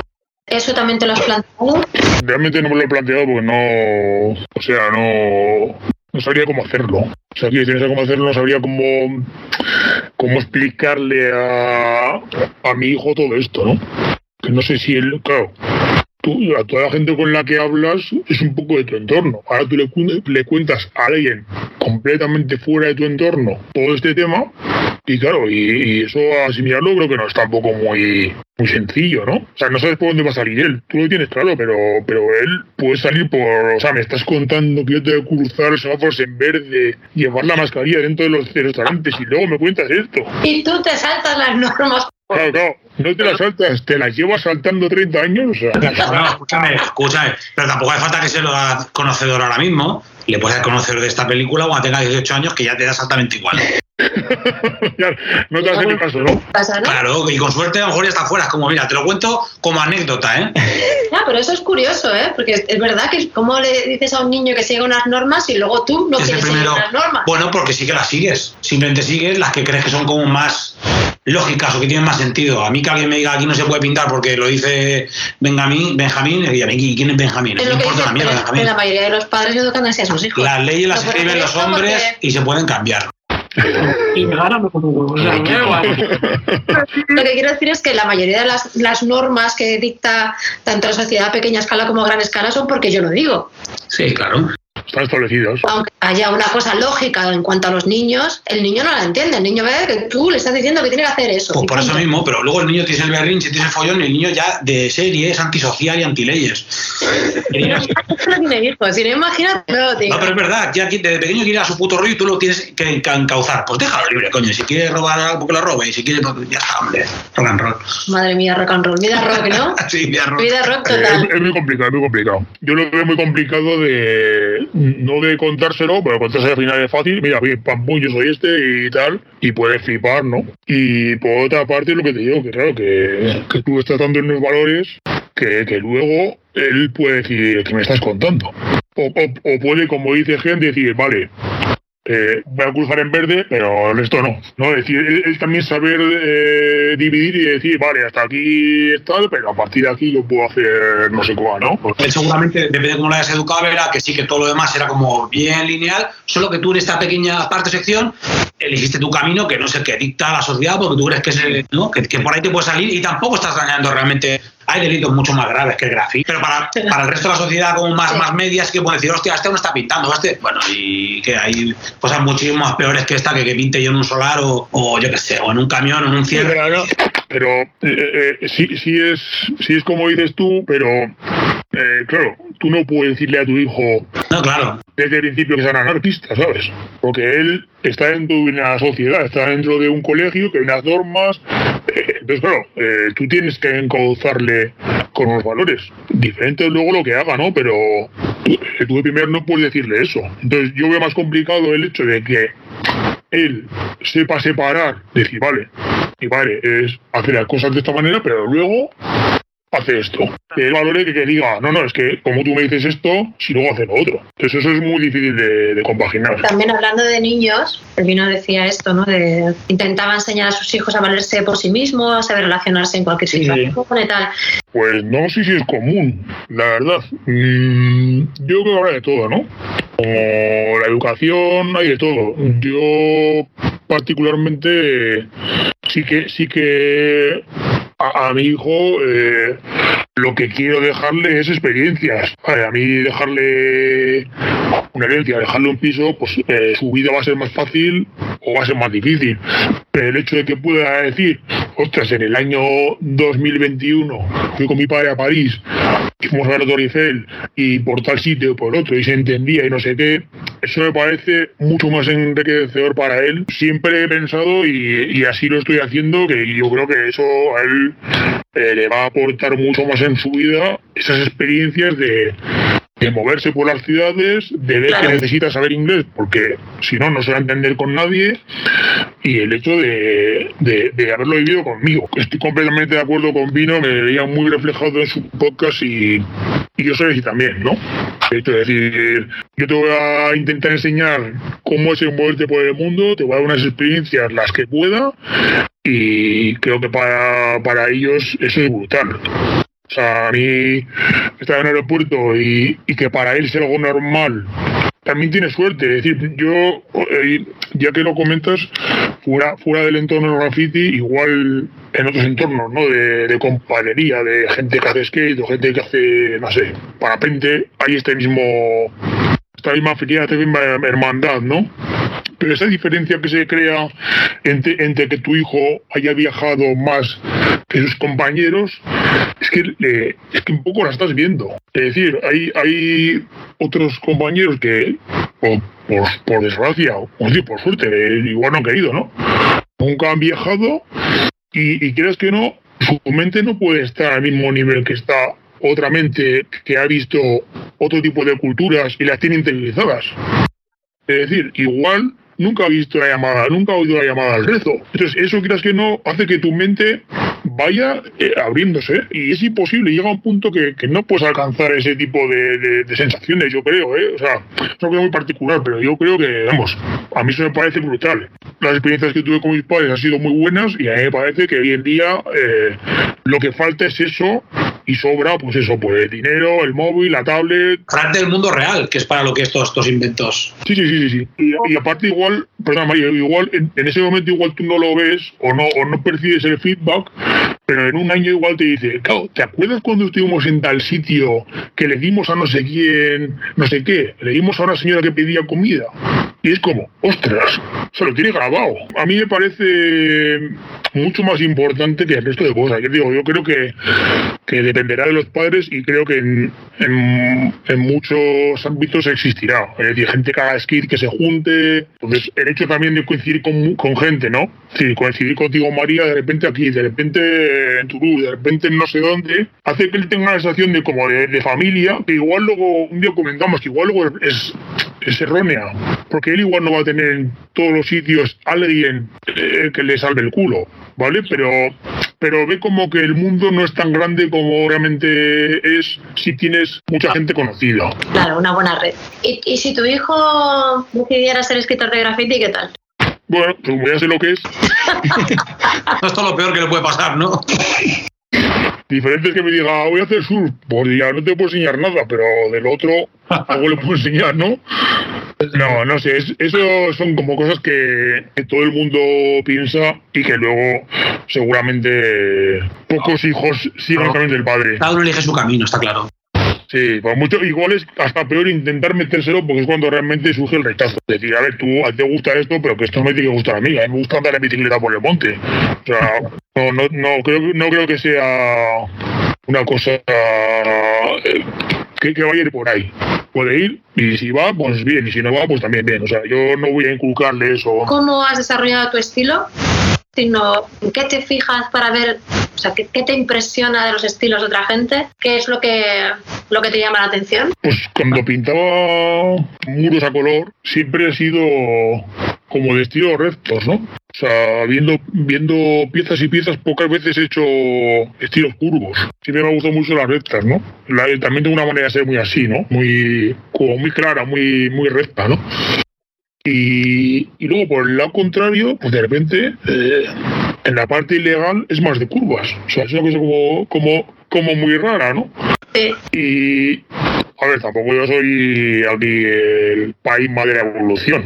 O sea, que me saqué, me, saqué una pompa y me dedico a repetirla. O sea, tampoco, quiero decir, no, no evoluciono mucho, ¿vale? Ahora sí que últimamente, en los últimos años, pues, pues me he metido más un poco en, en hacer bloletes, ¿no? Que todavía es más básico que, que, un throw-up y ahí sí que va más a, a rectas y intentar hacerlo todo muy muy medido. ¿Y qué me impresiona? Pues, a ver, me impresiona la verdad gente que lleva mucho tiempo. O sea, gente que me ha gustado siempre, que lleva mucho tiempo. Y que como yo, ¿no? En plan de, pues este, este no para, mancho, es que es incombustible, ¿sabes? Y, venga, y pim pam, y pim pam. Y gustar me gusta todo. ¿vale? Sí que ahora creo que se valora mucho menos, porque en nuestra época todo lo que te llega de información lo exprimías mucho y ahora pues puedes saber lo que hay. O sea, tu foto dura en la pantalla dos segundos. O sea, nadie se para a ver de dónde sale esa flecha, ni a ver cómo está metida la pompa, o a quién está dedicado, o a ver algo más. O sea, es también un poco por lo que yo en su día, no sé cuándo surgió Fotolog, si en el 2006 o el 2005, no, no recuerdo, ¿vale? en esa época sí tuve en Fotolog, ahí a raíz de eso conocí mucha gente que siguen siendo amigos míos y y en un momento dado me di cuenta de, un poco por dónde iba lo que es ahora Instagram, que al final es lo mismo.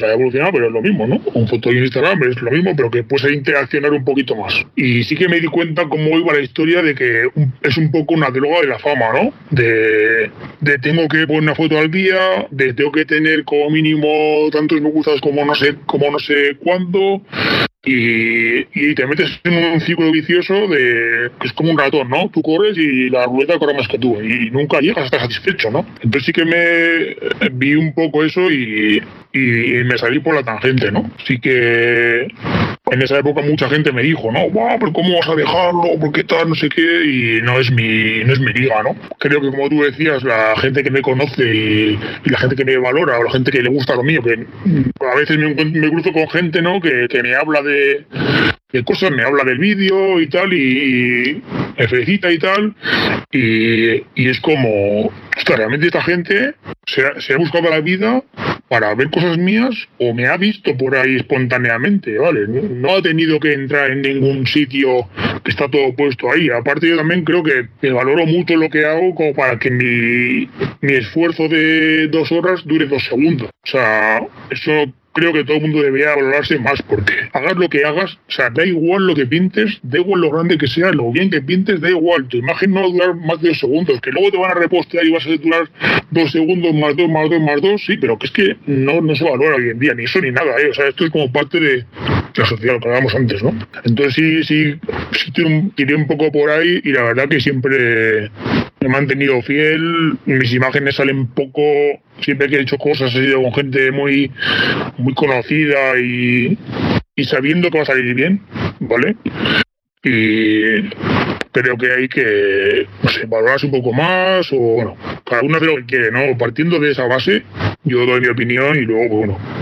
Pero creo que es muy complicado para la gente hoy en día hacer eso porque realmente necesitan esa, ese feedback de, de alguien, ¿no?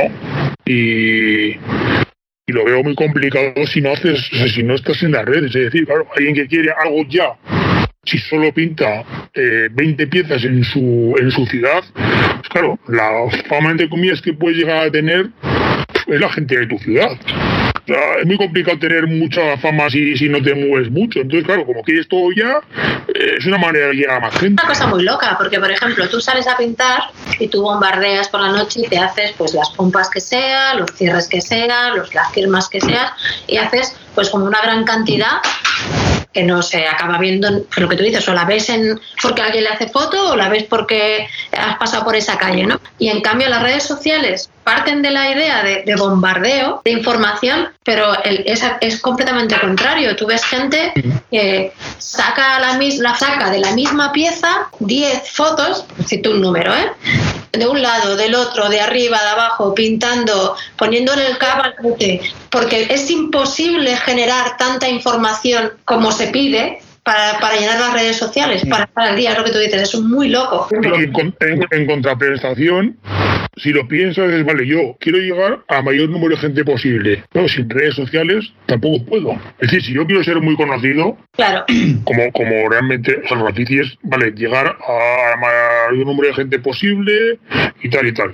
Si yo no puedo ir nunca a Japón y quiero que sea conocido en Japón, tengo que igual enfocarme a postear a la gente de Japón, mandarle mi foto, tal, para intentar que se me conozca. Pero realmente eso es como, o sea, puedes tirar por uno o por otro. O sea, realmente si te pones a empezar, finalmente es como un, un bucle que tú decides y ya está, no tiene que ser lógico. O sea, no es lógico tampoco, porque si quieres llegar a mucha gente y, por mucho que tú pintes, no llegas y con las redes vas a llegar, porque a alguien le va a gustar y de hecho yo cada vez que veo a alguien o me manda a alguien foto de algo mío en algún Instagram o en algún sitio, es lo veo como un reconocimiento de decir, ese tío podría haber puesto cualquier otra cosa, pero ha puesto lo mío. Entonces lo veo como un reconocimiento pero el hecho de llegar a más gente supone que, tienes que estar, y luego que pasa en Instagram, y tienes que estar posteando todos días. Y luego, ¿qué te puede pasar? Que mucha gente que crees que pinta mucho, realmente solo pone fotos, aunque luego no ves nada suyo. O te está poniendo cosas y ves la foto y dices, pues si pones 2018, tío, estamos en el 21, me la pones para decir que en el 18 pintabas o me estás intentando hacer creer que estás, que estás de ayer. O sea, que soy muy loco. y yo a veces veo cosas que digo, me dices, o sea, me hace creer como que pintas todos los días y esto es el 18 o es el 2007. ¿Pero qué me estás contando? A ver, al final Instagram sí que es una buena herramienta si tú eh, le quieres dar el uso, obviamente que le quieras dar. Si quieres estar eh, totalmente ready en el candelero, pues tienes que dedicarle muchas horas, es así, es como un trabajo. Sí, es un trabajo de redes. Cuelga cada cuando le parece una foto y ya está, y lo que llegue, llegó, como que como cuando siembra. Si sale, que salga, y si no, pues que le den. Pues eso, eh, lo cuelgas ahí y fuera ahí, no hay más. Luego esta gente que si le ocurre quiere estar detrás de ellas, adelante, cada uno al final que le dé el uso que, también, a ver, también está la otra parte. Es decir, también hay mucha gente que es famosa, no te digo que no, pero que hace tres firmas y se repostean mucho. Porque esa persona lleva pintando 35 años, entonces nada que hace se expande mucho. Eh, yo creo que son necesarias si, si trabajas si trabajas de ello, ¿vale? Si tienes un si tú te dedicas a, trabajar, tienes que, llegar a la gente. El resto de, de ámbitos, que cada uno haga lo que quiera.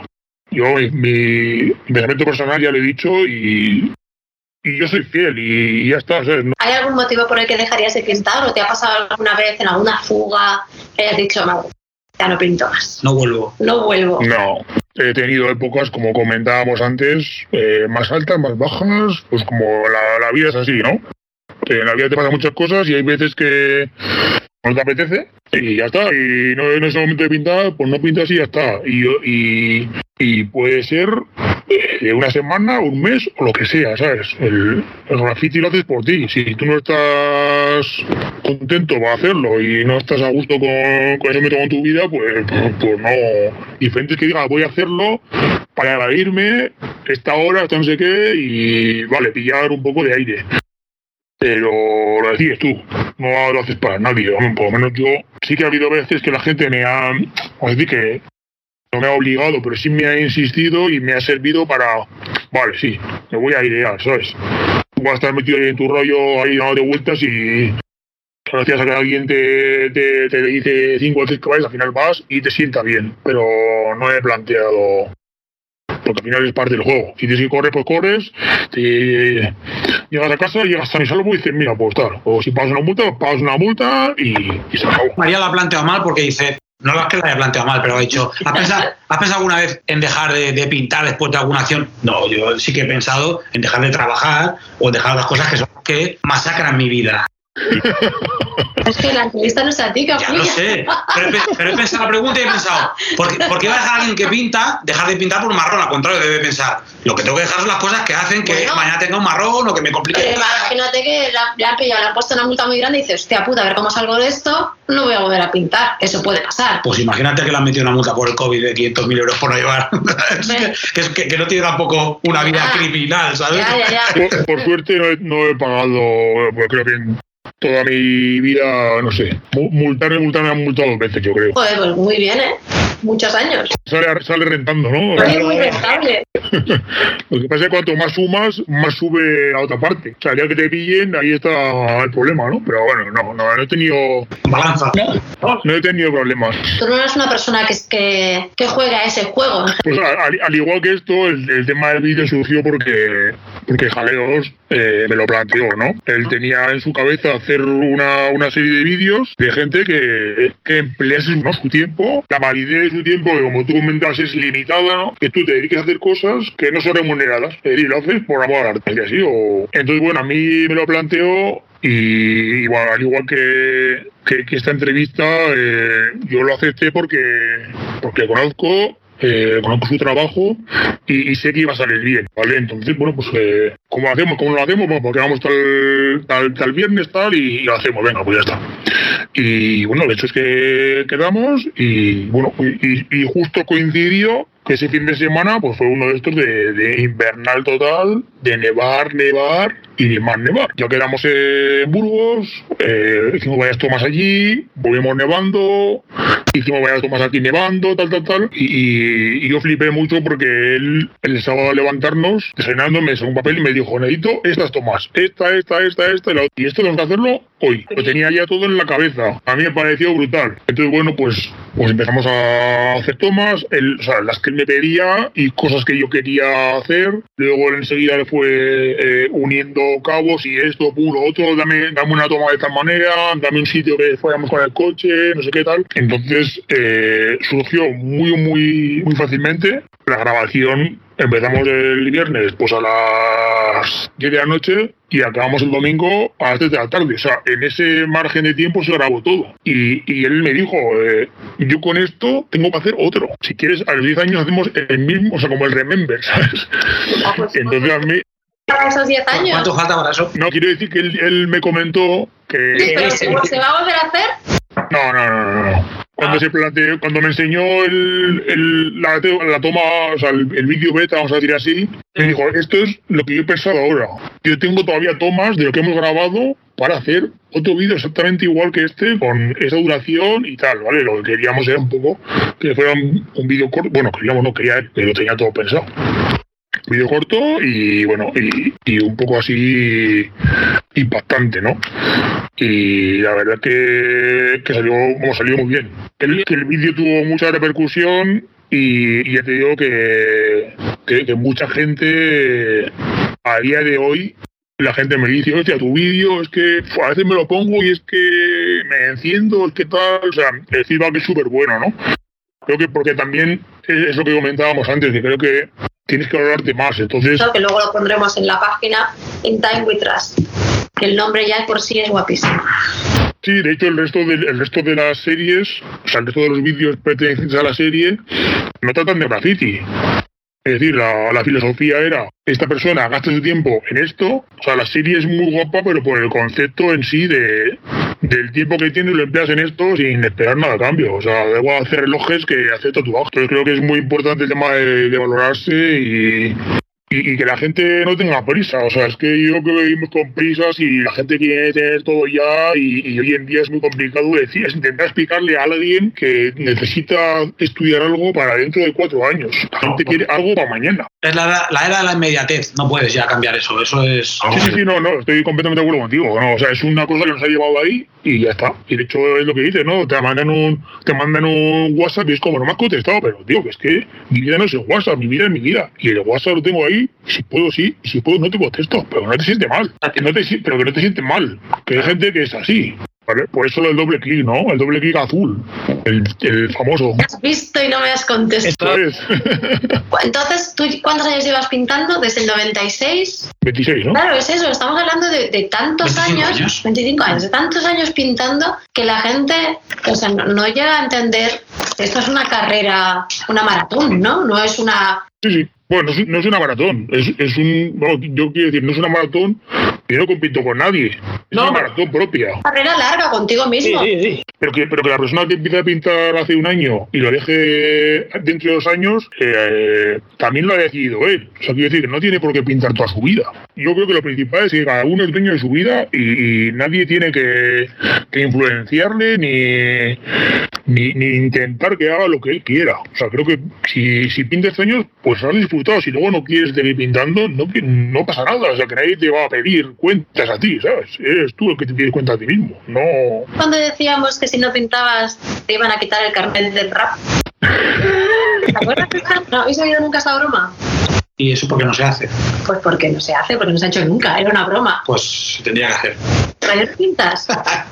Unos mínimos, ¿no? Pinta que, se, que te, tienen que se te van a tener que renovar el carnet. carnet de hip hop. Y está fuera, era, está decían fuera. eso. Tienes que presentar un listado mínimo al año, si no te lo quitan. Carnet de writer, fuera. Te suben el precio, te suben el precio de los platas. Carnet de, de writer y de hip hop no, pero está claro que sí, lo que comentaba antes, ¿no? Que si pintas pues eso, tienes que estar activo, no vale decir me he hecho cinco piezas, hago de escritor de gráfico.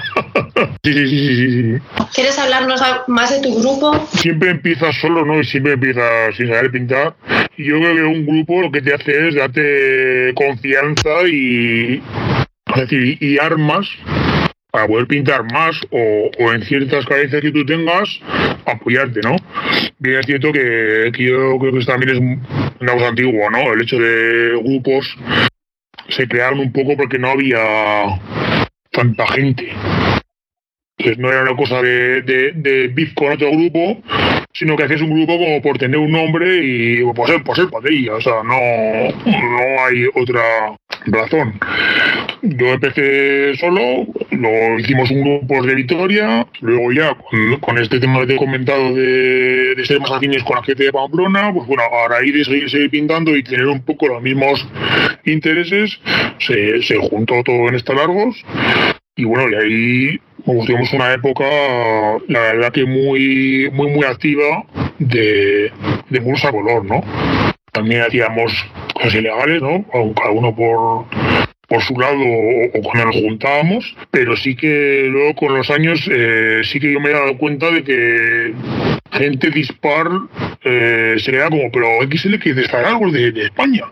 Es como, hostias, o sea, la gente en esa época, digamos que en esa época yo creo que de, el, el, el concepto de muro creo que fue como un, paso adelante, ¿no? Es decir, nosotros trabajamos mucho el muro a unos colores y, el muro formaba o sea, formábamos parte de un muro, no era pieza pieza, como igual en otros, en otras ciudades, ¿no? Creo que ese concepto también lo trabajaron muy bien eh, Pornos, por no estar en su época, eh, también creo que fuimos dos grupos que en esa época se trabajó mucho ese concepto de un poco meternos en un, en un muro y no ser tanto individualidades. Y sí que luego con los años yo digo que, me ha sorprendido gente que se queda como, pero tú eres de algo pero de, de España, de los que hacían muros a color. Claro, ahora mismo, pues claro, no tiene nada que ver una con la otra, ¿no? Y sí, sí, es como, Dios, pues es la polla en esa época. Claro, evidentemente, pues luego todo evoluciona y y tira por un lado, tira para otro, tiras bien, tiras mal. Pero bueno, pero en esa época, yo, te digo que no sé, pero sabiendo fotos, yo me acuerdo que quedábamos los fines de semana a dormir en mi casa o en casa de otro, o en casa de la moto, y nos pegábamos dos, tres muros al, el fin de semana. O sea, íbamos ya con, con, los colores pensados y era pim, pam, pim, pam. Y tampoco en esa época tuvimos todos también muy claro el tema de, de subir a las redes, ¿no? En esa época la verdad que fue raro porque incluso hubo una época que ya fue como muy, muy nazi, como dice Gen, que hacíamos un muro, sacábamos las fotos y luego nos lo pisábamos. O sea, nos lo pisábamos con pompas o lo tachábamos en plan que no queríamos que la gente lo pudiera subir. O sea, eso fue como el límite extremo de, no sé si de la locura o, no sé, ¿no? Que no, porque no queríais que, lo subieran. En, esa época nosotros éramos bastante, vamos a decir, celosos de nuestro, su trabajo o lo, que pintábamos y llegó a un punto, a, no sé si de locura o, o de qué, pero nosotros pintábamos un muro y sacábamos nuestras fotos, inmediatamente nos lo pisamos. Es decir, encima hacíamos pompas, hacíamos pinchasados, firmas, de tal manera que se veía el fondo, se veía un poco lo que había sido, pero no se podía ni subir a ninguna red, ni poner ninguna revista. Entonces era un poco como que en esa época creo que llegamos a influir bastante, ¿no? Entonces era un poco de tenemos que buscar la vida, ¿sabes? No que nos copiéis eh, los fondos, ¿no? algo, así fue, ¿no? Yo me acuerdo que era bastante, bueno, vuestros murales eran bastante llamativos, ¿no? Eran, marcaron muchísimo esa época. Yo no sé si en toda España, yo no puedo hablar de eso, pero sí que marcaron mucho en Barcelona también. Quizá también porque alguna vez pintamos con vosotros, yo recuerdo haber pintado con el CIE, que venía a Barcelona, ¿sabes? Entonces yo me acuerdo de eso, de que estabais como en boca de todo el mundo, ¿no? Porque mm, teníais un concepto de mural muy, muy elaborado.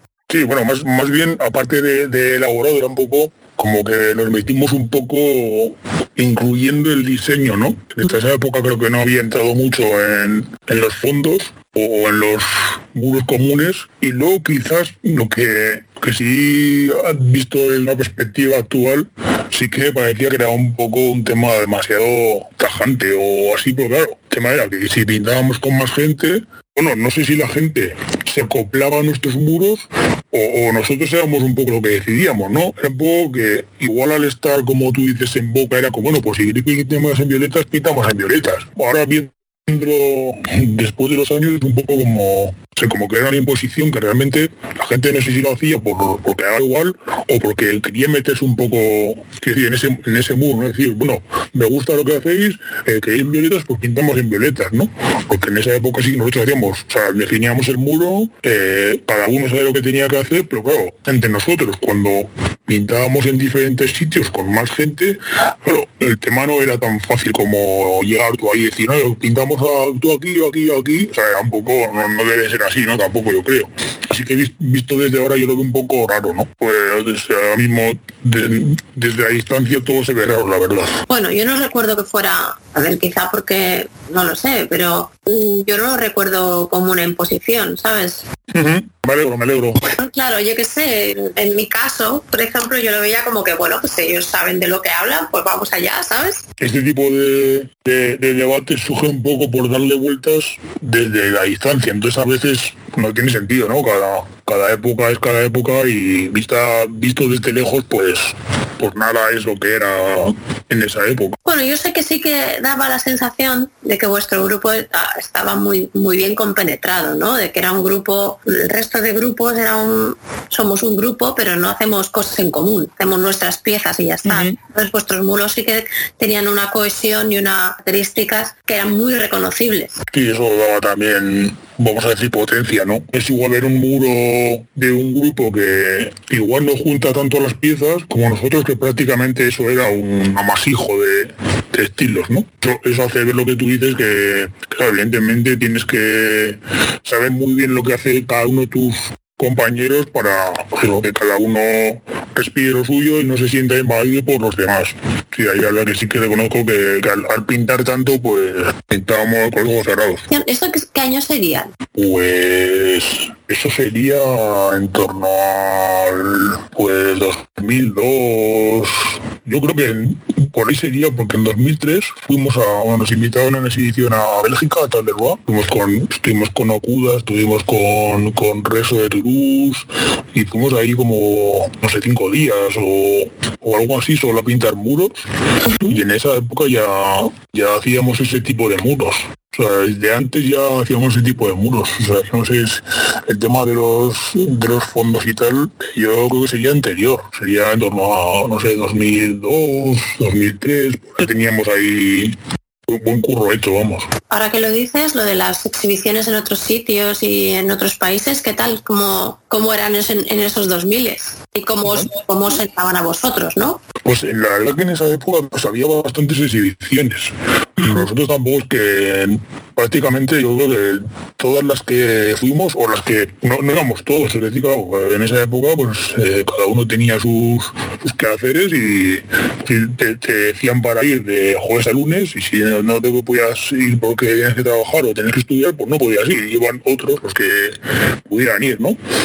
Y prácticamente yo creo que las exhibiciones que hicimos, o sea, que fuimos, vamos, pues sería, estuvimos en Portugal, estuvimos en, evidentemente en muchas zonas de, de España, Francia, Inglaterra, Bélgica eh, y poco más, te diría. Creo que eso fue un poco periplo, ¿no? Y bueno, la verdad que bien para quien no os conoce y para porque habrá gente que yo creo que entre la gente que escucha hay mucha gente que de alguna manera u otra ha vivido la historia esta y simplemente recuerda o quiere conocer más datos pero también hay mucha gente que no que no ha vivido todo esto y que no sabrá que son XL puedes decirnos quiénes son todos o quiénes eran en ese momento si quieres pues sí bueno XL fue un, grupo que surgió de, la unión de de, dos grupos, vamos a decir así, de un grupo de, de Vitoria y un grupo de Pamplona, eh, más o menos, no, no hubo un día, ¿no? Que se fundó, pero llevábamos pintando tiempo juntos y en 2001, bueno, pues se fusionaron los grupos y, bueno, pues en Pamplona estaba Sie, estaba Pade, estaba Dino, estaba Nes, estaba Haas y luego en Vitoria pues estaba eh, Cade, yo, posteriormente entró también Den, y bueno, ahí digo, había una mezcla que nos juntábamos todos los fines de semana, si no era aquí era allí, en casa dormir de uno o de otro, entre semana preparábamos los colores y el fin de semana pues pintábamos dos o tres murales. O íbamos a la exhibición o, o nos movíamos por nuestra cuenta que eh, se juntan a Jarana en Madrid y íbamos a Madrid, ya que tampoco era una cosa de, de estar eh, aislados del mundo, ¿no? Y de toda esa gente que estaba en el grupo, ¿quiénes sois ahora? Bueno, yo te diría que lo mismo, ¿no? No ha habido expulsiones con, con diferentes que te lleves o no te lleves, pero... ah, Coño, ha pasado mucho tiempo, a lo mejor alguno ha dejado de pintar, ¿sabes? Solo era... Bueno, pero yo, aunque haya dejado de pintar, yo no... Yo sigo poniendo XL porque al final es, es como mi historia, ¿no? Represento a sus inicios y, y represento a los que siguen pintando. Los que no siguen pintando, los que no me llevo bien con ellos, pues bueno, a mí son XL, pero, pero no les represento. Entonces, bueno, es un poco como que una, una añoranza, ¿no? Sin más. Muy bien, y solo tienes este grupo, tú. Bueno, hace unos años también eh, entré en BIS, que es un poco un grupo de, de bombers eh, aquí de, del país, que tampoco, una- o sea, tampoco buscamos ser conocidos como, como grupo, ¿no? Sino que somos amigos, eh, cada uno sabe lo que hace, eh, todo el mundo tiene su respeto anterior y su reconocimiento, ya digo que es por poner algo juntos, no, no es un grupo que pretenda ser un, no sé, es un UFC, un SDK, ¿no? Este tipo de grupos que un one up, rollo, conocidos como grupo. Cada uno lo pone, el día que apetece, el día que no apetece no lo pone y somos amigos y ya está, no hay más. Se busca más, ¿no? ¿Y quiénes sois en BIS? Pues en PIS estamos Colby, Iser, Gore, Uni y yo, te diría. ¿Y cuánto tiempo lleva en activo? Uf, pues no te sé decir, la verdad. Sí, tengo un poco perdido. No... Pues es que con estos años de la pandemia se me ha ido un poco el, el filtro de los años dado que se me ha, se me ha ido, pero te diría que en torno a 2013, 2012, por ahí yo creo que sería. Pero está mal, ¿eh? ya son unos cuantos años. Sí, la vida pasa rápido. Fíjate. Bueno, y a ver, entonces eh, me habías contado que os ibais a festivales y demás en- sobre los 2000 y me imagino que salir fuera de alguna manera te habría influido, aparte de lo personal, ¿no? Te habrá influido como escritor de graffiti para ver cosas de fuera y para, para activarte y sugerirte de alguna forma por dónde querías ir, qué querías hacer, cómo querías hacerlo y, y cómo conseguir lo que querías, ¿no? Sí, eh, para mí lo más importante es viajar. O sea, no sé cuándo se me ocurrió esta historia, pero siempre dije que si que solo sabes lo que viajan los demás cuando tú viajas. Es decir, puede que nadie te dé una temporada activo, pero claro, es que igual tú no estás. Igual tú estás, yo qué sé, pintando en Moscú.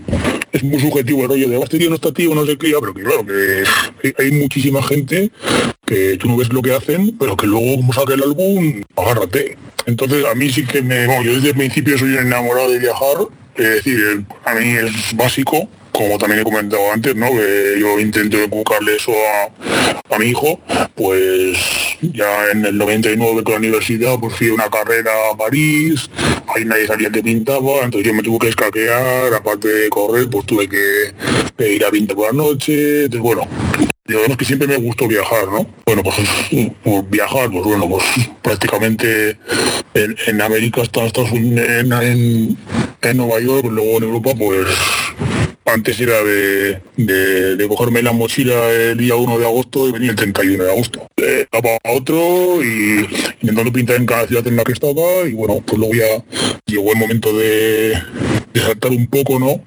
También están bastantes países de Asia, la verdad, y bueno, pues, pues la que, que todos los donde he estado volvería. O sea, tengo un buen recuerdo de todos los sitios. Normalmente no vuelvo porque prefiero cambiar de lugar, o sea, si te lo digo, y bueno, me influye, pues sí, porque al final cada vez que viajas, pues te fijas, ¿no? Eh, por ejemplo, el tema de, de pegatinas que antes de una conversación y que, bueno, pues yo utilizo bastante, pues esto surgió, bueno, surgió no, yo ya ponía pegatinas, ¿vale? Pero este tipo de pegatinas de cáscara de huevo, indestructibles y tal, pues surgió un poco en Hong Kong, ¿no? Yo quería ir con Seme y de contacto tuve en su época en el 2011 Y bueno, pues él ya los utilizaba, ¿no? Y otras, pues vamos a hacer aquí un tanque. Pero me contacto con él cuando volví, le dije si podían enviar, quedé con algunos eh, colegas y bueno, y pedimos, hicimos pedidos y bueno, pues en esa época pues, no, no, se utilizaba aquí, entonces claro, la gente flipaba, ¿no? De, esto no lo sacáis, esto, ¿cómo dura esto? Si no lo pueden quitar y tal. Bueno, pues como eso, pues otras técnicas, ¿no? Eh, también aquí en el sobre no sé qué año sería esto. Los primeros rodillazos yo creo que sobre el 2004 o así estaba bastante en contacto con, con Bloke y realmente no recuerdo cómo surgió. O sea, no, no recuerdo cómo surgió si el hecho de pintar con plástica que era más, más barato, pues, o para hacer cosas más bonitas, no sé qué nos llevó a coger una, una y pintar en segunda altura, la verdad. No, no acabo de recordar por, por qué razón. Yo en esa época utilizaba mucho la escalera para hacer lo que, a segunda altura y también es verdad que en esa época estaba muy mal visto eso. O sea, eso de la segunda altura era como, Dios, que ese sitio es miedo, porque tu sitio es el de abajo. La gente con nadie encima en sus fotos.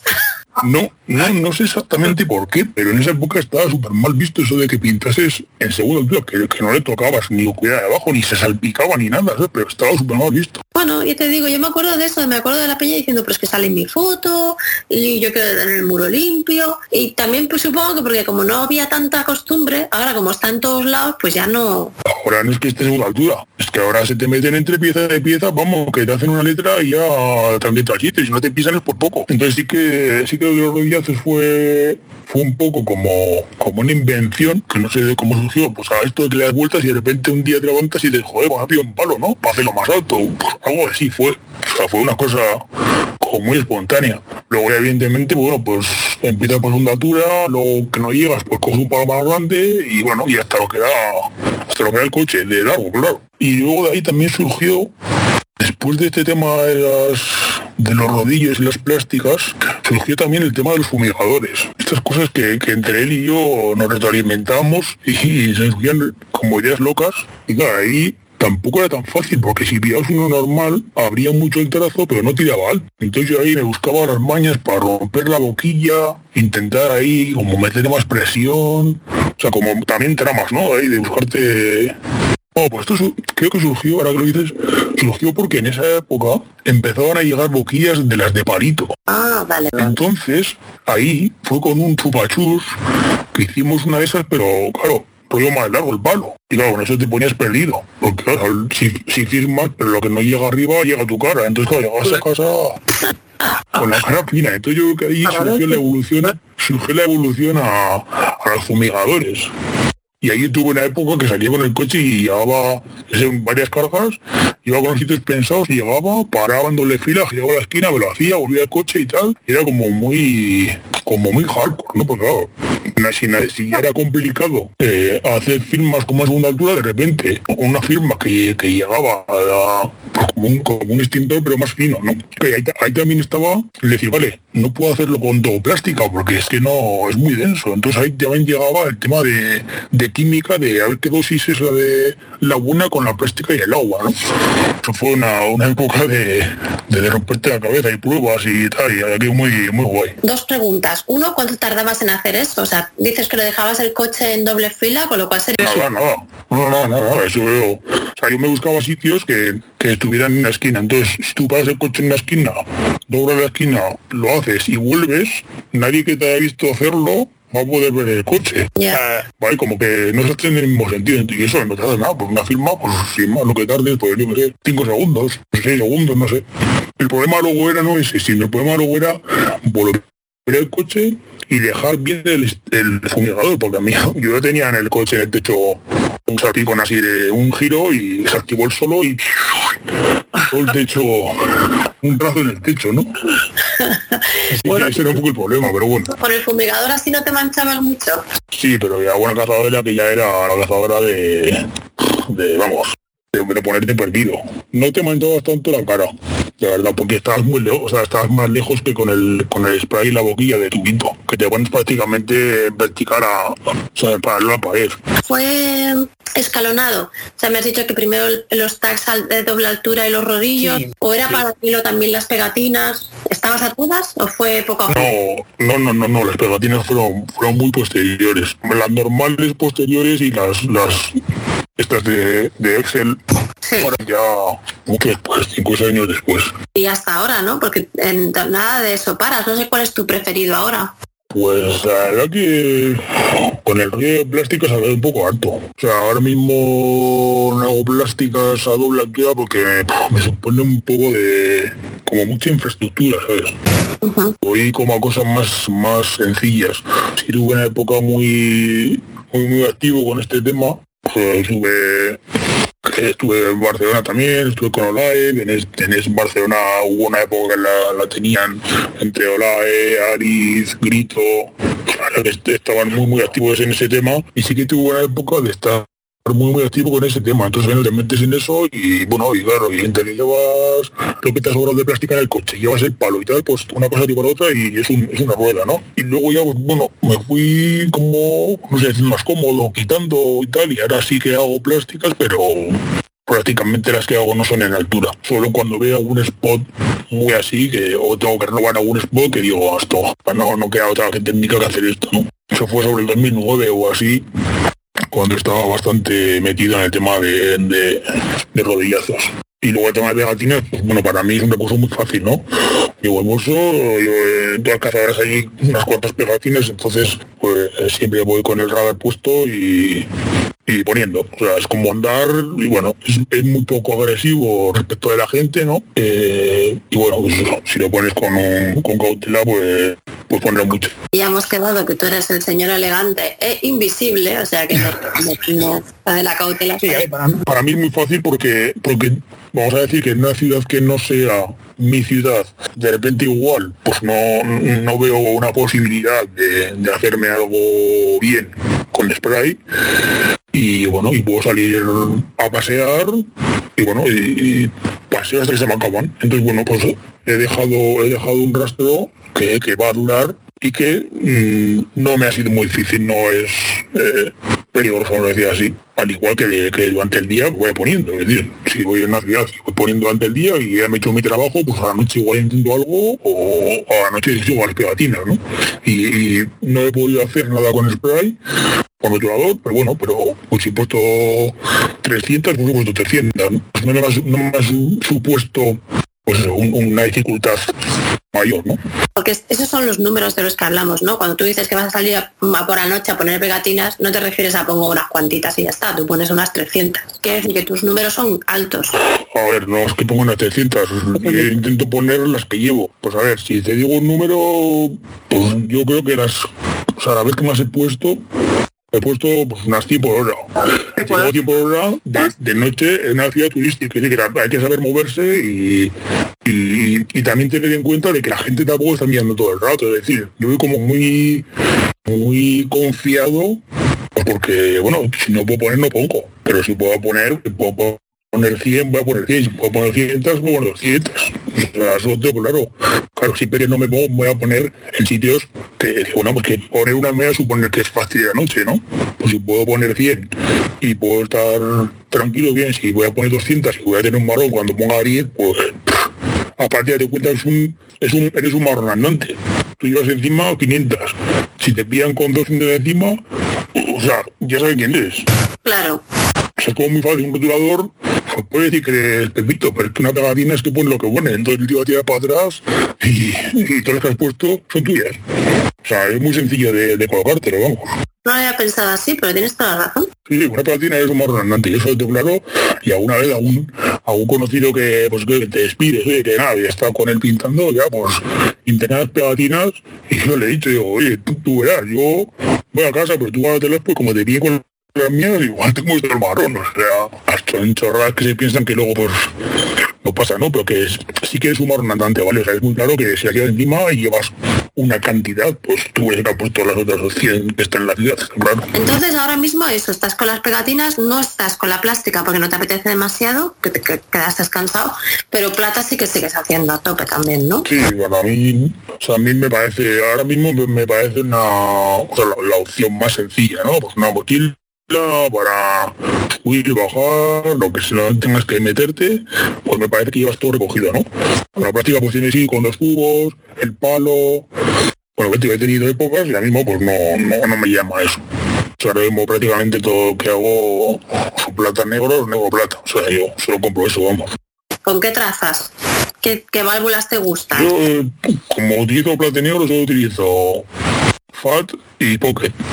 O sea, de ahí no me sacas, porque el resto de boquillas yo no les pide el rollo, o son muy lentas o son muy, no sé, no, no me acaban de gustar. Entonces siempre llevo las negras y las hardcore y plata y negro, y así no me equivoco.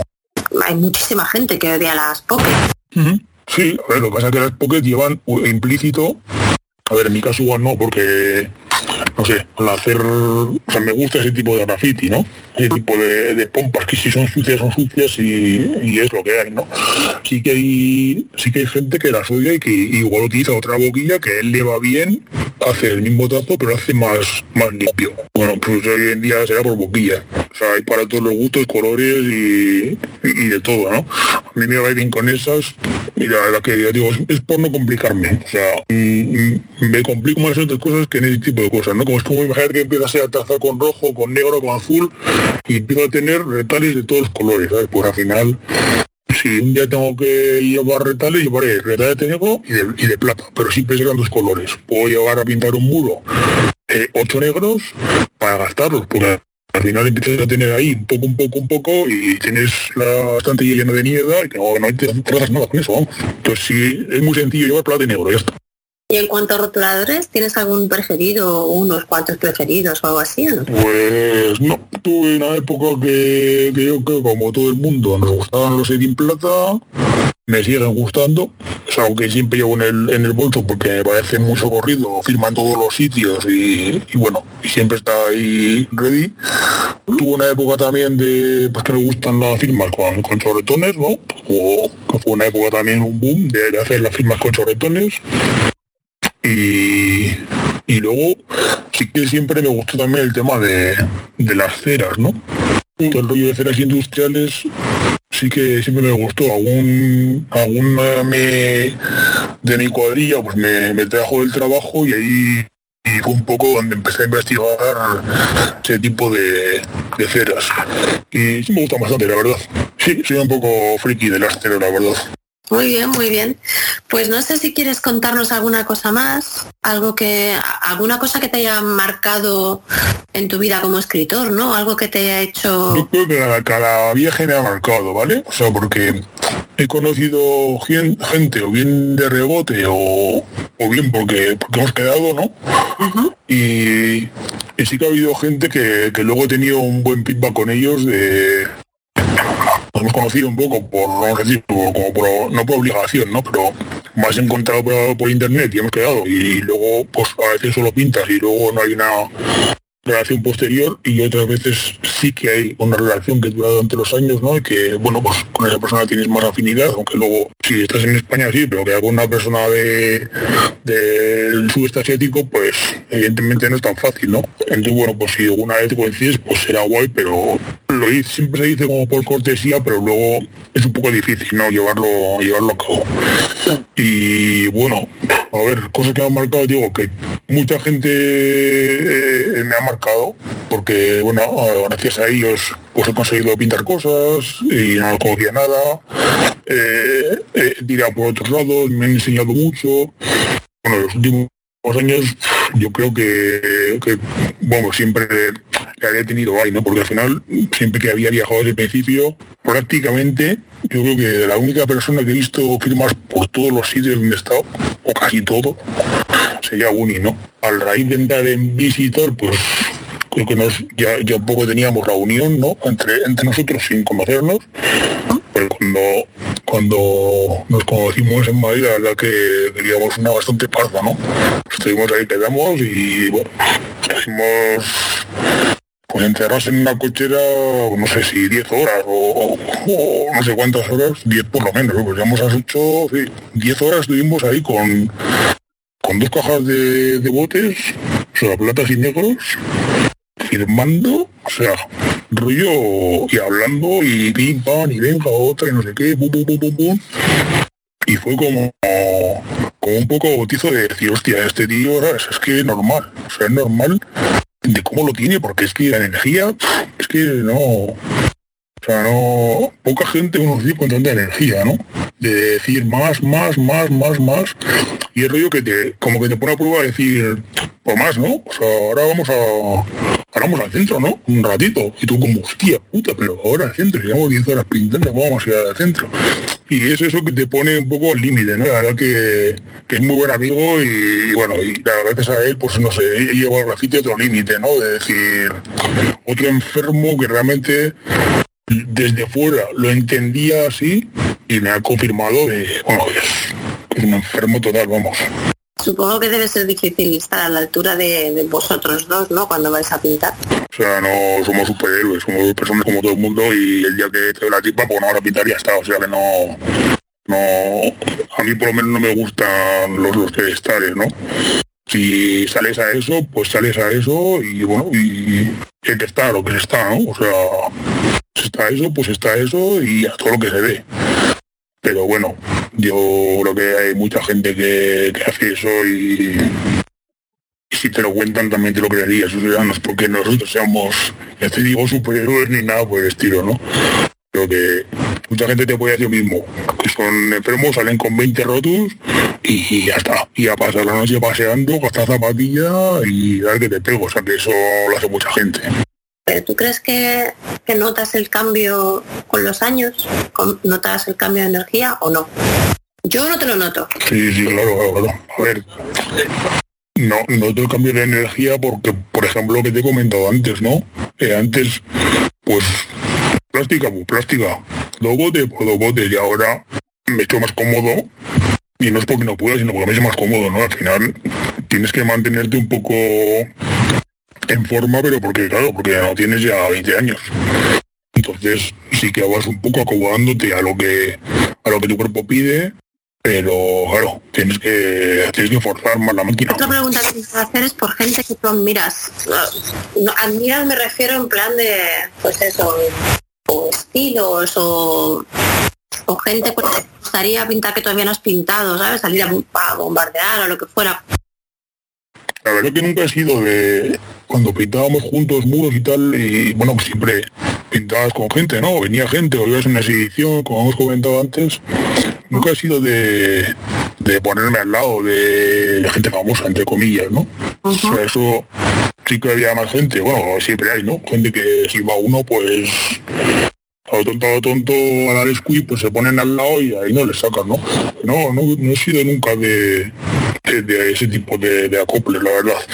Y sobre gente, la verdad que yo casi más eh, te diría que, prefiero compartirlo con, gente conocida que, alguien con un nombre que, quiera pintar lo suyo, ¿no? Si mira mucha gente, eh, hay mucha gente que, siempre me ha gustado y de continúan y, me gusta, pero no, tengo esa necesidad de pintar con él, ¿no? Al igual comentaba lo de Uni, si no hubiera conocido, yo ya, sabía lo que, lo que luego he, constatado, ya sabría que él lo hacía. Que luego es diferente, evidentemente, ¿no? Cuando lo vives. Pero no tendría un, ranking de gente con la que con la que te diría que quiero pintar porque creo que no es solo pintar, ¿no? O es también tener algo en común, como es para mí, ¿eh? Que porque a ver, yo no puedo confiar a cualquiera que tenga un nombre o él en mí, o sea que yo creo que a este, a este, a este nivel entre comillas, ¿no? O sea, con estos años y esta historia que, que digamos mucho tiempo, creo que poca gente se, se confía en nadie, ¿no? todo el mundo tiene como sus, reparos. Pero a mí me refería no solo de pintar con ellos, sino gente que tú digas, este me flipa lo que hace o me flipa el, la, aparte de Buni, ¿no? Eh, la cantidad de cosas que hace o cómo lo hace o... A mí, por ejemplo, eh, vamos a decir que, de toda la vida, pero porque es de toda la vida. O sea, yo cuando tenía fanzines, pues ves, gente que veías y que siguen y es como, tío, otra, otro incombustible. Tú misma, ya, hemos comentado al principio, te conocí en 95 o 96 una exhibición, no te conocí, que te di que no te conocía, vamos. Mm. Y, tú ahí ya hacíais vuestros tours pues, con Apple, con OSE, toda esta gente, o sea, esa época 95-96. Y, estamos hablando eh, del 2021 y bueno, mucha gente no está, pero, pero tú sigues ahí. Quiero decir que al final hay mucha gente, pues yo qué sé, en Barcelona estaría atrás eh, de gente que pinta trenes, ¿no?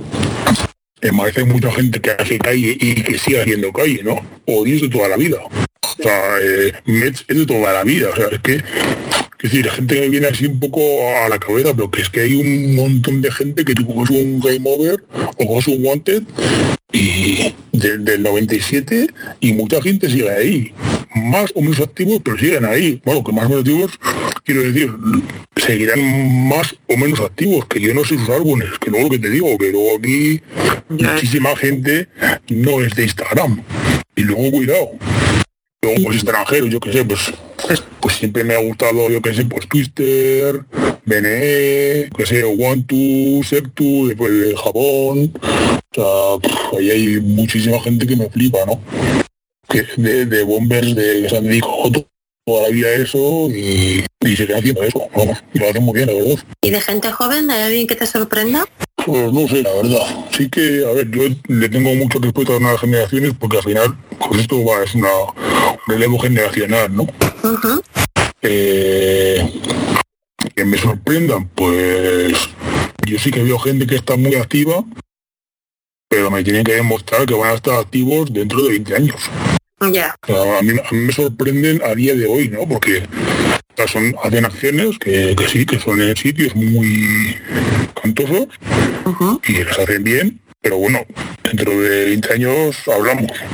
A mí mi respeto lo tiene cualquiera, o sea, cualquiera que pinte tiene mi respeto. O sea, eso lo tengo claro. Por eso, por eso nunca aviso a nadie, ¿no? Porque, pues porque lo mismo que yo me gusta me respeten, yo respeto a los demás. De ahí al que tenga medio conocimiento, pues tengo que darse un tiempo. O sea, a lo mejor tenemos que hacer una, otro episodio dentro de 10 años para que me digas. La respuesta. claro. No te puedo decir quién, quién sabe el respeto y que tú la entrevista a él, ¿no? O a ella. Ya que solo, o sea, ya que digamos que tu, tu admiración va hacia la gente que lleva mucho tiempo y que sigue activa, ¿de quién te gustaría conocer la historia? Pues la verdad que me resulta muy difícil esa pregunta. ¿Por qué? Porque más o menos, pero no, o sea, no conozco a toda la gente de mi época, ¿no? Pero sí que sí que con los años he llegado a coincidir con, mucha gente de, mi época y conozco su historia. Entonces, para mí, no sería una historia a conocer, ¿no? Ya lo conozco. Entiendo que, igual para la gente te pueda decir mejor eh, cuáles serían sus prioridades. Pero yo, vamos, ya te he nombrado, te he nombrado a ti, he nombrado a Buni, he nombrado a Crash, mm, de Madrid podría decirte, por ejemplo, pues odio, me parece un bomber total. Pues se podría decir de On, no sé, gente un poco que, aunque no pinte, pues marcó una época, ¿no? O sea, esa gente es la que realmente que luego todo el mundo, veo que hay, muchísima gente cuando llevo un año se le llena la boca de que esto ya for life, pero luego de cinco años no existen. Ya. Entonces, claro, a, a mí, si en esos cinco años luego desapareces, pero esos cinco años no has tenido una repercusión, no por ser famoso, sino por te hablo de gente que marcó una época haciendo algo que alguien no hacía, o que evolucionó lo que había que hacer para hacer algo. Entonces, claro, esa gente, aunque luego deje de pintar, esa época ellos la marcaban y dijeron, esto se hace así en esta época, y a partir de aquí todo el mundo lo hace así, o la gente emplea esa técnica, ¿no? Como en su época fue en TV.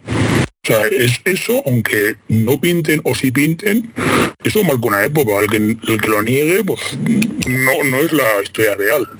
O sea, como eso te quiero decir, te he puesto un ejemplo, ¿no? De, de, de a raíz del nombre de León, ¿no? Pero, eh, pues no sé, pues hablando de gente como Crash, pues ese, ese señor, que yo también soy señor ya, pues ya tenemos una edad, ¿no? Pues lleva haciendo lo mismo, pues por eso, desde, desde 92, o no sé cuándo empezaría. Pues lo conoce, pero quiere decir que, que al final es, un- es una trayectoria de toda la vida, eso tiene que tener conocimiento. Sí, además que no para el tío. Yo no puedo decir que esté más activo ahora que antes, pero sé que puedo- sí que puedo decir que no para. No para. Para mí lo re- o sea, las historias son un poco de, de gente que lleva muchísimos años, porque evidentemente no les conocí cuando empecé, porque no, porque era imposible. Luego, eh, con el transcurso de los años no les iba a conocer, pues no hemos coincidido. Pues, y, y luego hay gente que, que marcó una época, que, que hizo algo, pues que influyó eh, en el resto del mundo. O sea, eso me parece una cosa vital, ¿no? Pues con el crash estoy ahí a pico y pala. lícito no no querer exponerse también. Por supuesto. O sea, no. No. Cuando digo pico y pala es que estamos hablando de ellos, ¿sabes? De cómo. Bueno, pues ojalá finalmente nos cuente algunas de sus aventuras. Hombre, yo creo que es un personaje muy interesante. Por la misma razón que eres tú muy interesante. Más allá de lo que haces es que eres un gran desconocido para la mayoría de la gente. Sí, Pues molaría que nos guardaseis vuestros secre- secretos hasta la tumba. hasta la tumba, básicamente. Evidentemente no vas a, a- a desvelar todos los secretos porque no, te- no- no lo hace nadie y no tiene sentido, ¿sabes? Porque no va de eso. Pero sí que se te pueda conocer un poco mejor y que, y que la gente pueda entender un poco a la persona que está detrás de, de las firmas, ¿no? O de, los, o de las piezas. Me pare- Me parece interesante el, eso, pues saber un poco, ¿no? De, de qué pico a cada uno y, y ya está, sin más. O sea, al final esto tampoco quiere decir que la gente me conozca por este podcast, ¿no? Pero, pero bueno, dar un poco de, de personalidad, ¿no? A lo que haces. De humanidad, de humanidad. No pueden conocer a la persona que hay detrás porque estos son solo como mucho dos horas de una vida de, de, de 30 años pintando, ¿sabes? Es imposible. Pero sí que eh, con- conseguir unas pinceladas de cómo y por qué hacer las cosas, ¿no? Ujú. ¿Qué hay detrás de esa pieza? O ¿Por qué no tachas nunca? ¿Sabes? Todo eso. ¿O por qué, reser por qué quieres que te respeten tus, tus murales? ¿no? Por- o sea, no solo es una cosa de ego puro, sino porque que, que también hay ego, porque es el graffiti, es lo que hay, pero es una cuestión de respeto. Muy bien, pues no sé si quieres contarnos alguna cosita más, si nos hemos dejado algo. Por mi parte. Yo ya hemos hablado un rato y, poco más. la verdad. O sea, no tengo que nada más. He estado muy a gusto. eh, ha sido muy muy sencillo. Quizá, bueno, más de lo que me, esperaba. Y bueno, pues nada, saludar a, la gente que me conoce personalmente, que, es mucha gente con la que he compartido todo- toda mi vida y bueno, espero veros pronto y, y bueno, que nos vemos en las calles. Nos vamos a las calles total. Muy bien, niño, pues nada, muchísimas gracias. Un abrazo enorme. Eh, venga, besito.